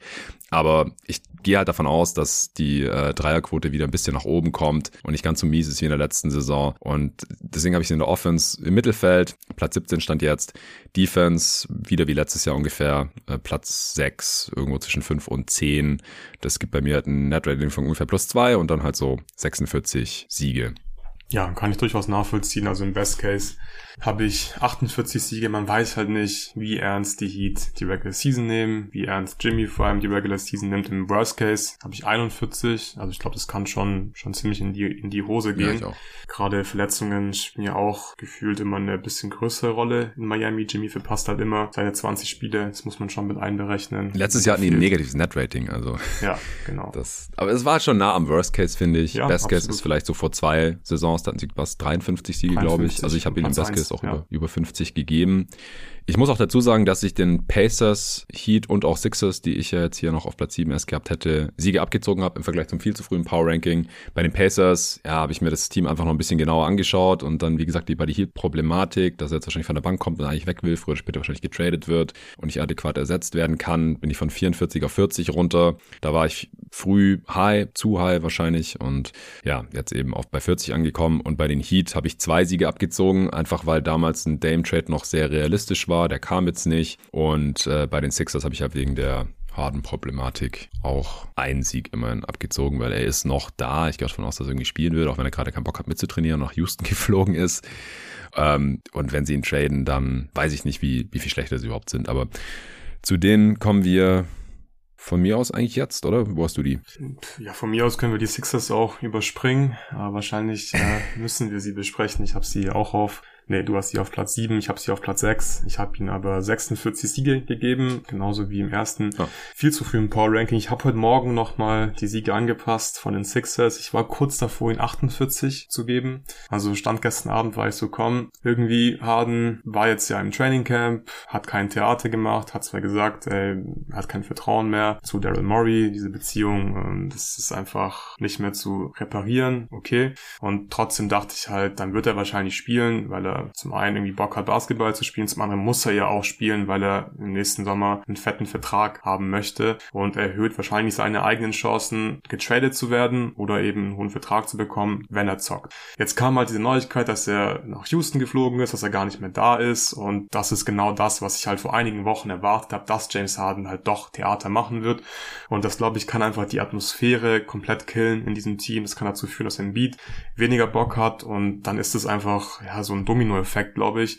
Und es ist also man kann sich einfach jetzt nicht hier hinstellen und sagen, die Sixers, die werden auf jeden Fall eine gute Saison spielen. Dafür ist einfach zu viel ungewiss bei diesem Team. Wann wird Harden getradet? Wie reagieren die Spieler darauf, wenn er nicht getradet wird? Wie reagieren sie darauf, wenn er getradet? Wer kommt zurück im Trade? Keine Ahnung, was da passieren wird. Ich weiß nicht, was die Sixers für ein Team sind. Deswegen einfach 46 Siege und ich lasse mich mal überraschen und, und hoffe vor allem, dass jetzt irgendwas passiert. Weil Tyrese Max, ist glaube ich bereit, einfach den nächsten Schritt zu machen. Harden ist eh alt, performt eh nicht in den Playoffs, außer irgendwie zweimal mal, damit er dann wieder in Spiel 7 abtauchen kann. Von daher schickt ihn weg, ähm, geht von mir aus die Cap Space Route im nächsten Sommer und dann mal schauen, was dabei rauskommt. Ja, alles hängt an Terrence Mann, wie ja. wir jetzt wieder erfahren haben. Die Clippers wären bereit, einen Pick und einen Swap und Filler zu traden, aber die Sixers wollen unbedingt Terrence Mann oder noch einen weiteren First. Sie könnten Terrence Mann wohl auch direkt weiterschicken für einen First Rounder. Auch interessant, dass sie lieber das machen würden, als ihn zu behalten. Ich meine, Embiid ist in seiner Prime, so du tradest dann noch nicht. Terrence Mann ist ein Rollenspieler, aber wieso tradest du den hey, dann direkt weiter für einen Pick? Daryl Morey kennt da wirklich gar nichts. Der will einfach seine Picks haben, der will seinen Cap Space und will die Chance auf einen Superstar. Auch wenn es den Newsflash wahrscheinlich gar nicht geben wird im Sommer. Wahrscheinlich werden PG und Kawhi Extensions unterschreiben. Mal gucken, was mit Siakam passiert. Der Markt ist da jetzt nicht so groß. Du kannst da jetzt nicht bedienen wie vor einigen Jahren an ähm, fünf, sechs, sieben Superstars. Ich bin mhm. wirklich sehr gespannt, wie das Ganze ausgeht. Und Stand heute würde ich halt sagen, es wird früher oder später damit enden, dass Embiid einen Trade fordert und die Sixers dann per Trade verlassen wird, leider. Ja, ey, vielleicht schon noch vor der Deadline. Also dann, dann könnten die auch wirklich abrauschen. Ich habe hier mit die größte Range, wie gesagt, zusammen mit den Raptors. Aber es bewegt sich halt schon so zwischen High 30s und Low 50s bei mir und die 46 sind halt irgendwo in der Mitte, aber klares Under. Also ich vertraue dieser Franchise gerade nicht, dass die besonders viel gewinnen, was schade ist, weil ich finde Nick Nurse eigentlich spannend bei den Sixers. Wir haben übrigens so ein Ding gehabt jetzt in den Previews, dass wir immer dem jeweils anderen unterstellt haben in Abwesenheit, dass er ja. weniger Siege prognostiziert hatte im viel zu frühen Power Ranking. Problem ist, dass ich deins nicht vorliegen habe und du meins nicht und wir es irgendwie nicht richtig gemerkt haben. Du hast irgendwie behauptet, ich wäre bei den Sixers mega low gewesen oder sowas oder viel niedriger. Ich hatte aber 47, wie gesagt. Jetzt 46. Also wir sind uns da, stand jetzt sehr einig. Ja. Und ich habe, bei welchem Team habe ich dir? Bei den Cavs habe ich dir, Cavs, Ja, da war ich wirklich, ich war geschockt, als ich es gehört habe, weil ich war ja super high. bei den Cavs hatte sie auch auf Platz zwei im viel zu frühen Power Ranking und dann kommst du in der Cavs Preview und sagst, ja, Luca war pessimistisch bei den Cavs, da hatte die nur auf Platz vier oder so, glaube ich, hast du gemeint. Und ich habe, glaube ich, habe drei gesagt. Drei, okay, immerhin, immerhin, ja. Aber kann ich jetzt auch nicht mehr die Hand für ins ja. Feuer legen. Es ist einfach, es ist einfach crazy. 20 Previews aufgenommen, 30 Previews komplett durchgehört und geschnitten und so und das viel zu frühe Power Ranking ist halt auch einfach schon ein paar Wochen ja, her, ja. ja, zweieinhalb Monate her mittlerweile. Ungefähr. Gut, wir sind im Hier und Jetzt. Da haben die Sixers 46, die Heat äh, bei mir auch. Wir haben die auf 7 und 8 nur umgetauscht. Wie gesagt, selbes Regular Season Tier. Ich habe da auch nur diese beiden Teams drin. Das heißt, wir kommen bei mir zum zweiten Tier im Osten und Platz 5. Ja, wir kommen auch bei mir zum zweiten Tier im Osten. Witzigerweise mhm. ist das insgesamt Tier 5. Also ich habe ein paar Teams in Tier 1 im Osten und dann eben äh, ein paar Tiers dazwischen, bevor es dann im Osten weitergeht. Und bei mir geht's dann eben in Tier 5 weiter. Ich habe auf Platz 5 die Atlanta Hawks mit 46 Siegen. Wen hast du auf Platz 5? Ich habe da den Nix, ich habe die Hawks viel höher als du. Ja, du bist also ein Platz höher, aber ja. fünf Nee, vier Siege mehr. Was ist das? 46? Ich habe 50. 46, ja. Ja, ja. sehe ich schon, sehe ich schon. Ich würde trotzdem mal kurz den Case machen für die Hawks, auch wenn ich jetzt bei den Wins deutlich unter deinen 50 lieg, weil... Das macht keinen Sinn. Das macht keinen Sinn, aber die Hawks haben mir tatsächlich schon sehr viel Spaß gemacht in der Preseason, viele gute Ansätze und ähm, vielleicht merke ich dann dabei selbst, dass 46 zu niedrig ist. Erstmal cool, die Hawks nehmen wieder viele Dreier. Das ist schon mal sehr wichtig. Yes. Das war einfach unter Nate McMillan unter aller Sau. Du kannst nicht mit ähm, einem Team, das Trey Young hat, einfach auf Platz, wie viel waren sie? 29, 28 in Three-Point Frequency geht einfach nicht. Außerdem Jalen Johnson mit äh, total vielen guten Szenen in der Summer League. Du warst ja schon letzte Saison in den Playoffs, glaube ich auch. Sold, ja. ja. Ähm, sieht gut aus mit deinen, mit deinen Takes bezüglich Jalen Johnson. Guter Connector, spielt tolle Pässe, athletisch einfach, ähm, passt halt gut in so ein Trey Young Team. Kann Fast Breaks laufen, kann Lobs catchen, macht in der Defense Plays. Ich finde, Trey sieht in der Defense engagiert aus. Natürlich ist er nicht gut in der Defense, aber es macht mir Hoffnung, dass man eine solide Defense haben kann. Also insgesamt gute Team-Defense spielt und unter Quinn Snyder wird man halt komfortabel in der Top 10 landen in der Offense. Letztes Jahr waren wir dann am Ende genau auf Platz 10. Ich habe sie jetzt äh, auf Platz 7 mit einem Real Offensive Rating von plus 2,1 und der Defense leicht unterdurchschnittlich mit 0,5 und Platz 21. Da geht wahrscheinlich auch noch mehr. Da habe ich einfach Teams davor gehabt, wo ich mir ein bisschen sicherer war, dass es defensiv äh, noch besser aussieht. Bei den Hawks im Net-Rating komme ich dann bei 1,6 raus, Platz 14 und umgerechnet dann 44,87 und die Hawks overperformen ihr Net-Rating natürlich, weil ich auch irgendwie optimistisch bin, nicht ganz so wie du. Ähm, und klar, Trey Young ähm, kann in der Klatsch natürlich für sich und andere Offense kreieren. Ja, ich bin einfach ein bisschen optimistischer, aber aus den Gründen, die du gerade schon genannt hast eigentlich. Ich ja. habe sie in der Offense auf Platz 5 und in der Defense auf Platz 17, also so unterer Durchschnitt wahrscheinlich, aber Offense Top 5, so mehr oder weniger. Da äh, haben sie bei mir ein Net-Rating von knapp plus 4 und das sind halt 50 Siege. Also ich weiß nicht, wie die jetzt deutlich schlechter sind. Klar, äh, Worst Case, irgendwelche Verletzungen und das läuft alles nicht so zusammen, wie ich denke. Aber ich bin einfach sehr überzeugt von Quinn Snyder als Regular Season Head Coach. Das trägt schon Früchte. In der Preseason, letzte Saison, ich habe gerade nochmal nachgeschaut, hatten sie die zweitniedrigste Three-Point-Attempt Frequency laut Clean the Glass. Also weniger als die Chicago Bulls Dreier genommen. Das geht einfach nicht, wenn du Trey Young im Team hast und irgendwelche Non-Shooting Bigs, die die Rimrunner Rollman sind. Lag aber auch im Spielermaterial. Sie haben einfach mehr Shooting jetzt auch im Roster. Zur Deadline ja schon Sadiq Bay reingeholt. Bogdanovic muss natürlich fit bleiben. Das ist nichts Neues. Aber sie haben da interessante Wings mit Edgy Griffin, Jaron Johnson ich, ich bin angetan. Ich bin mal wieder Hawks Believer. Ich bin damit die letzten Jahre auch mal auf die Fresse geflogen, aber ich lerne irgendwie nicht draus. Und sie haben vor allem halt einen neuen Head Coach. So, das ist für mich der, der Game Changer. Das Roster macht ein bisschen mehr Sinn. Und deswegen habe ich die Hawks mit Heimrecht im Osten auf Platz 4 und eben mit einem Sieg mehr als die New York Knicks. Die Range ist bei mir bei den Hawks auch relativ gering. Elf Siege. Ich glaube jetzt nicht, dass die schrecklich viel mehr als 50 holen können, aber ich glaube auch nicht, dass es wieder so schlecht läuft wie letzte Saison. Das war für mich eigentlich der, der Worst Case. Ja, ja die Spanne ist bei mir 10 Siege groß, Best Case 52. Hm. Also ich sehe absolut Best Case, dass die Offense komplett rasiert, dass die Defense sogar ähm, überdurchschnittlich gut ist. Jetzt nicht Top 10 oder so, aber halt irgendwo zwischen Platz 12 und Platz 15 landet. Und im Worst Case, ja, so super, super super viel schiefgehen kann ich im Vergleich zur letzten Saison. Ich glaube, das war schon so der Worst Case. Da waren es eben 41 Siege. Das wäre dann halt irgendwie sowas wie, keine Ahnung, Trey Young ähm, wirft wieder nicht so gut, also die Quoten passen nicht. Der Jante Murray und Trey Young harmonieren schlechter als letztes Jahr. Das könnte, glaube ich, schon irgendwie passieren, dass Jante Murray keinen Bock hat, ähm, mehr Offball zu spielen. Trey Young hat keinen Bock mehr Offball zu spielen. Dann ist Capella wieder viel verletzt und Jekka ist dann doch noch nicht bereit, dann wirklich der Anker zu sein von der Defense und dann ist die Liga einfach, ich kann es immer wieder nur wiederholen, ist die Liga einfach im Schnitt besser als die letzten Jahre, auch als letztes Jahr. Es gibt so viel Talent, so viele Teams, die einfach gut sein wollen. Und dann, glaube ich, landet man schon relativ schnell bei knapp über 40 Siegen im Worst Case. Ja. Du hast die Knicks auf vier? Ich habe die Knicks auf vier mit 47 Siegen, also einen Sieg mehr als die Hawks, ja. Okay, also ich habe beide Teams ein bisschen besser als du. Ich habe den Knicks mit 49. Im Vergleich zum viel zu frühen habe ich den Knicks einen abgezogen, den Hawks einen gegeben. Aber das nimmt sich nicht viel. Ich wollte einfach die Hawks von den Knicks haben jetzt im Endeffekt. Ja, die Knicks, ich, ich habe mich da ein bisschen schwer getan mit den, mit den Ratings an beiden Enden des Feldes, einfach weil das so weird ist, dass die letztes Jahr die zweitbeste so Offense hatten. 118,7 Offensivrating. Ich finde aber, dass sie defensiv wahrscheinlich besser sein könnten, jetzt mit Josh Hart und DiVincenzo da noch auf dem Wing, mehr Mitchell Robinson, das war ungefähr der Einzige, der mal ein paar Spiele verletzt ausgefallen ist. Und sie haben einfach eine krasse Kontinuität im Roster. Also da hat sich ja sonst nichts getan und das äh, hilft, glaube ich, einem von Tom Thibodeau gecoachten Team auf jeden Fall auch in der Defense.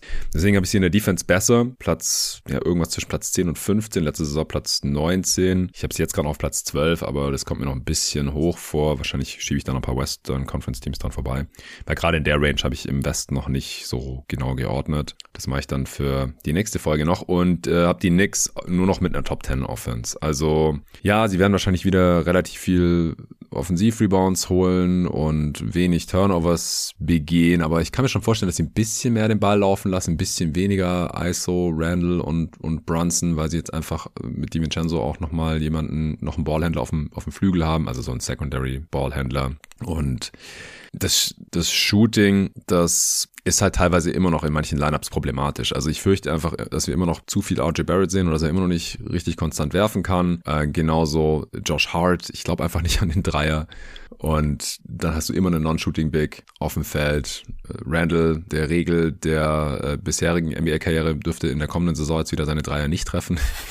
Also ich, kurz gesagt, ich glaube nicht so ganz an eine Top 5 Offense bei den Knicks, auch wenn sie es letzte Saison hatten und sich da nicht viel getan hat. Ich glaube, sie werden auch einfach von ein paar anderen Teams, wo ich die Offense für ein bisschen realer und resilienter halte, überholt. Trotzdem ungefähr plus 3er Net Rating und 49 Siege. Ja, ich glaube, sie haben inzwischen halt wirklich einen ziemlich hohen Floor in der Regular Season. Auf jeden also Fall. Eigentlich kann abseits von Verletzungen, was natürlich für jedes Team gilt, relativ wenig schief gehen. Abgesehen davon, dass Randall halt wirklich ein komplettes Katastrophenjahr wieder hat. Ich gehe davon aus, dass er nicht mehr ganz so effizient ist wie letztes Jahr, aber jetzt nicht total einbricht. Und dann werden halt Brunson und Randall ihr Ding machen. Das wird halt relativ effiziente Offense sein und dann wird die halt krass gejuiced durch die Offensiv-Rebounds. Das wird definitiv wieder ähnlich ablaufen wie letzte Saison. Ich weiß nicht, was dagegen sprechen sollte, dass jetzt nicht mehr so viele Offensiv-Rebounds holen sollten. Dann bin ich bei dir. Offensiv war das letztes Jahr, glaube ich, schon ganz klar irgendwie Best Case, weil Randall halt vor allem ja. so effizient war, den Dreier vor allem auch so gut bei hohem Volumen, 10 über 100 Possessions getroffen hat. Und ich komme jetzt auf Platz 11 raus im Offensivrating und der Defense. Okay. Auch da stimme ich dir zu. Ähm, wird es ein bisschen besser sein als letztes Jahr. Zumindest hat man das Personal dafür. Gute Rim Protection mit den ganzen Bigs, die man dann hat. Vor allem Mitchell Robinson. Und dann komme ich auf Platz 16 raus. Insgesamt Net Rating Platz 9 mit einem Net Rating von plus 1,9. Das sind dann umgerechnet 45,5 Siege. Also ich bin richtig krasser New York äh, Believer und der overperform das äh, extrem mit 47 Siegen dann. Ja, ich glaube, ich glaube, Knicks-Fans äh, können ganz entspannt in die Saison reingehen. Die werden gut sein. Ja, ja, ich bin auch ordentlich über der Line. Äh, nicht so krass wie bei den Hawks. da ja. Bin ich am weitesten drüber, aber wie gesagt, da gibt's noch einen extra Pot zu. Wir kommen zur Top 3 im Osten und hier bin ich sehr gespannt auf deine Reihenfolge. Ja, ich auch. es ist sehr eng bei mir. Also es ist ein Tier, ist vielleicht schon Hot Take, weil manche die Cavs da vielleicht nicht drin hätten. Du schon? Alle in ja. einem Tier? Ja, okay. ja, alle in einem Tier, Tier 1, ähm, drei Teams aus der Eastern Conference drin. Danach, wie gesagt, erstmal eine Pause. Im Osten geht's erst in Tier 5 bei mir wieder weiter, aber die Top 3 Teams, das, sind, glaube ich, einfach allesamt Regular Season Winning Machines. Das glaube ich auch. Ich habe auf Platz drei die Boston Celtics. Oh, oh. Also es sind, also ich habe eine Diskrepanz von zwei Siegen zwischen Platz drei und Platz eins und trotzdem. Nicht ein Sieg, aber die Reihenfolge zählt trotzdem. Das gerade angefühlt wie so ein Hot Take. Ja, genau. Weil ich habe die Celtics nämlich auf Platz eins. Okay. Ich weiß nicht, die Celtics in der Regular Season das, das sieht schon richtig gut aus. Jetzt auch in der Preseason wieder und wir haben es letztes Jahr ja auch schon gesehen. Ich glaube, Wie viele Siege? 57, 57. Ich 55. 55, okay. okay. Sollen wir kurz zuerst die Celtics dann machen? Dein Platz 3, ja, ja. mein Platz 1, okay. Mach weiter. Ich fand den Porzingis Trade ja echt nicht geil, aber ich hab's in der in der Bucks Preview dann ja gesagt, als wir mit David noch über den Holiday Trade gesprochen haben, dass der Holiday Trade mir halt richtig gut gefällt, weil jetzt passt irgendwie alles perfekt in diesem Kader zusammen. Das macht so super viel Sinn, vor allem für die Regular Season, da wird man da wird man glaube ich einfach alle Teams auseinandernehmen, wenn man halt Bock hat, wenn die Dreier fallen, man wird viele Dreier nehmen. Das ist hinsichtlich der Playoffs für mich so ein Fragezeichen, weil man schon sehr abhängig ist von dem Dreier, aber in der Regular Season, Regular Season ist ein Marathon, 82 Spiele, da werden sie gut genug treffen, dass sie halt eine krasse Offense haben werden. Die haben so viel Shooting, dadurch so ein gutes Spacing, können dann zum Korb ziehen, können Driving Kick spielen, die wirst du seltens aufhalten können in der Regular Season. Mal gucken, wie es in den Playoffs aussieht, da bin ich, wie gesagt, ein bisschen skeptischer, aber es ist ja ein Regular Season Pod. Die Defense, gleiches Spiel, Postseason, ah, weiß ich nicht, vielleicht ein bisschen zu viel Drop Defense, auch wenn man jetzt Drew Holiday hat, aber in der Regular Season ist das halt einfach, es ist overpowered eigentlich, dieses, dieses Scheme. In der Regular ja. Season. Du hast Drew Holiday, der sich über Screens kämpft, du hast generell irgendwie switchy Verteidiger am Perimeter und dann halt Porzingis, Al Horford in der Drop Defense, das ist schon richtig gut. Und in der Preseason wirklich schon, ich weiß, es ist nur Preseason, ich will nicht overreacten, aber es sah schon ziemlich geil aus. Die bauen einfach Peel Switches zum Beispiel ein in der Drop Defense, dass dann zwei per Perimeterspieler switchen und der Big gar nicht eingreifen muss in dieses Play und das funktioniert einfach so gut und ich glaube, die werden einfach an beiden Enden des Feldes krass sein. Ich habe sie in der Offense auf Platz 5, aber das ist alles sehr, sehr eng bei mir in der Top 5 und in der Defense auf Platz 3 und auch hier die ersten paar Spots, alles super eng. Äh, Boston wird krass sein an beiden Enden des Feldes und für mich relativ klar Platz 1, auch wenn es die Wins mhm. jetzt gar nicht so hergeben, aber ich bin mir ziemlich sicher, die, die holen den, den, den ersten Seed. Ja, ich, ich kann es sehen, aber das ist bei mir eher der Best Case. Äh, du sagst halt, ja, du hast Porzingis, du hast Horford äh, auf den großen Positionen in der Defense. Ich weiß halt nicht, wie viel du die hast, weil Horford ist alt und Porzingis vertraue ich einfach nicht seiner Gesundheit. Und wenn halt einer von beiden fehlt oder Gott bewahre beide, so dann, dann wird's halt schnell dünn da auf der, auf der Center-Position. Ansonsten stimme ich dir zu, also das ist eine Regular Season Wins Machine. Ich meine, ich habe den 55 Siege gegeben. Ich ja. habe äh, den eine Top 5 Offense und eine Top 2 Defense gegeben. Das ist das zweitbeste, wow, ich habe drei Teams mit demselben Netrating, sehe ich gerade. Das mit zweitbeste Netrating der Liga, aber halt gleich auf mit äh, den Bucks. Den habe ich eine Top 3 Offense und eine Top 4 Defense gegeben in der Regular Season. Und ich habe die Cavs halt immer noch auf 1. Äh, das ist irgendwie so ein bisschen mein, mein Ding. Ich, ich will die Cavs auf 1 haben in der Regular Season.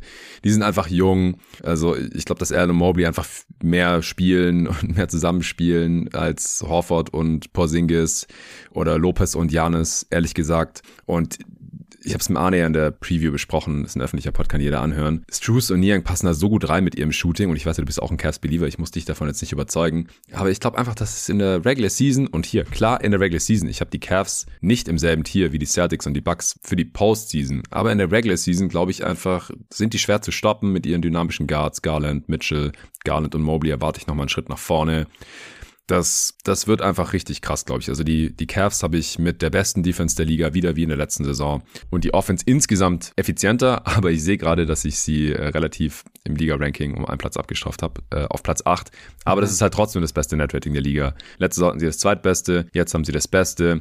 Ich finde die Celtics einfach ein bisschen fragiler, ähm, gerade auf den großen Positionen, als in der, in der letzten Regular Season noch. Und klar, für die Postseason habe ich auch, haben wir schon lang und breit drüber gesprochen, in der Celtics Preview schon, aber dann auch nach dem Drew Trade nochmal. Klar, durch den Drew Trade sind sie defensiv wieder versatiler geworden. Sie haben einen geilen Point of Attack Defender, einen, einen geilen Guard Defender auch für eine Drop Defense, weil er gut über die Screens drüber kommt. Du findest wahrscheinlich Lineups, wo du mal wieder switchen kannst, wenn Porzingis halt nicht auf dem Feld ist, mit Drew Holiday und den ganzen Wings.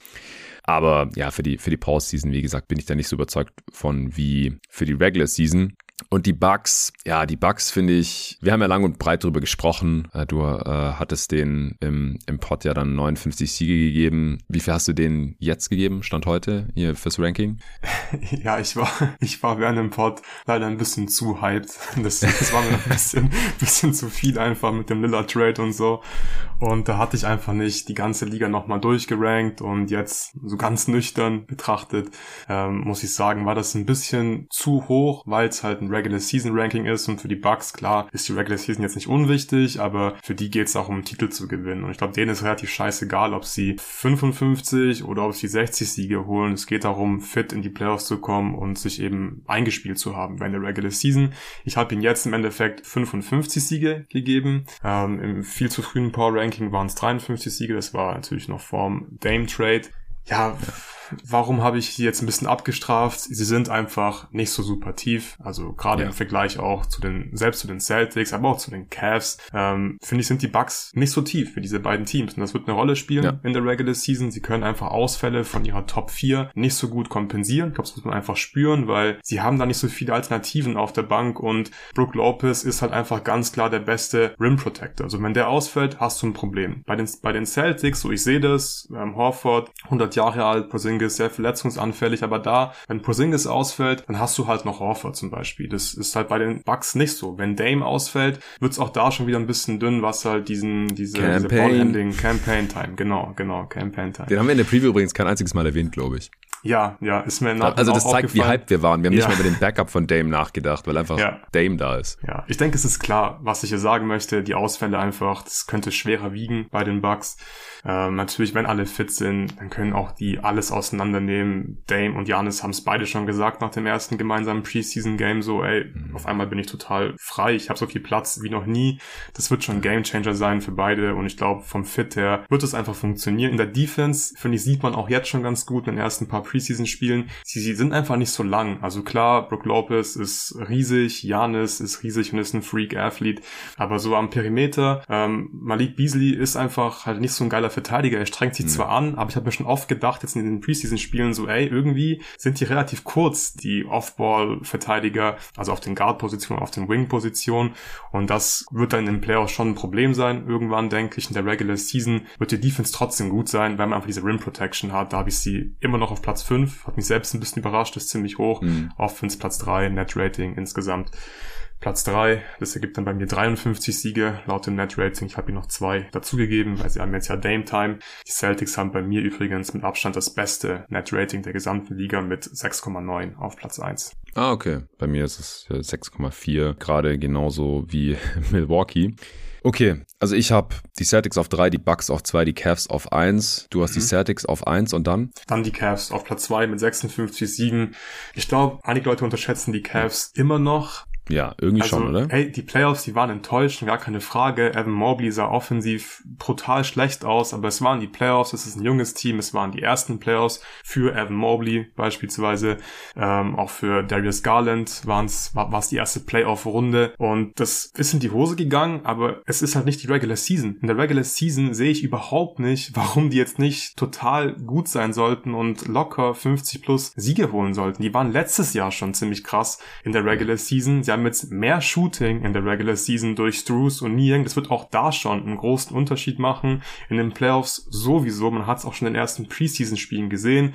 Man kann jetzt mehr Dreier nehmen. Die Pace wird dadurch automatisch höher. Das heißt, die Offense, die letztes Jahr auch schon gut war, das darf man nicht vergessen, wird jetzt, glaube ich, auch besser. Ich habe es jetzt auch nur auf Platz 8 und mit, ne, mit einem mhm. Real Offensive Rating von 1,7 liegt nicht an den Cavs so an sich. Es gibt einfach zu viele gute Teams. Unterm Strich wird die Offense aber ziemlich gut gut sein. Und in der Defense, bitte kommt mir nicht mit, ah, jetzt Drews und Niang, jetzt sind sie in der Defense irgendwie schlechter. Die haben in der Regular Season Evan Mobley und Jared Allen, die dann in der Backside Defense Sachen machen werden. Die werden krass sein defensiv. Da bin ich mir zu 100% sicher. Platz 2 in Defense und insgesamt ist das dann einfach ein grandioses Regular Season Team. Net Rating plus 5,5 und Platz 2 im Net Rating damit bei mir. Ja, wir haben ja auch schon gesehen, dass weder Struce noch Niang eine sehr gute Team-Defense im Alleingang irgendwie runterreißen können. Ja. Also die Heat hat eine krasse Defense, auch mit Struce. Die Sixers hat eine krasse Defense, auch mit Niang. Die hängen sich auch rein, haben wir auch in Playoffs gesehen. So, die fighten, die holen alles raus. Absolut, Aus ja. ihren nicht idealen körperlichen Voraussetzungen, vor allem bei, beim Minivan. Aber ich, ich mache mir keine Sorgen um die Defense. Platz eins, wie gesagt, Offense sollte safe Top 10 sein, mit Potenzial für Top 5, wenn, wenn wir ein bisschen offensive Entwicklung bei Mobley sehen und die alle einigermaßen fit bleiben. Sehe ich genauso so. Also, wie gesagt, alle sehr nah beieinander. 56, 56 und 55 Siege bei mir in der Top 3. Es ist ein Tier, das kann man auch irgendwie wild durchmischen. Aber ich wollte halt die Cavs auf 1 haben, einfach aus Prinzip, weil ich, die Line ist um 1 hochgekommen seit August von 49,5 auf 50,5. Aber ich bin immer noch gnadenlos drüber natürlich mit meinen 56. Du ja auch.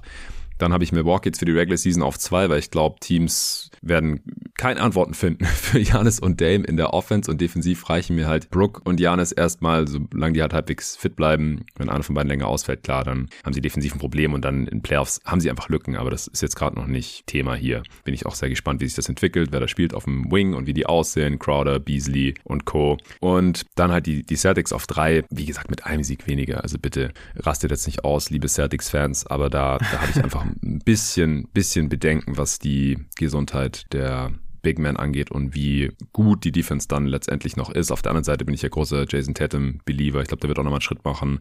Wird ein Wörtchen mitreden können in der MVP-Konversation. Aber dann äh, hätte ich jetzt, glaube ich, auch mein Pulver verschossen für dieses Ranking. Hast du noch irgendwas?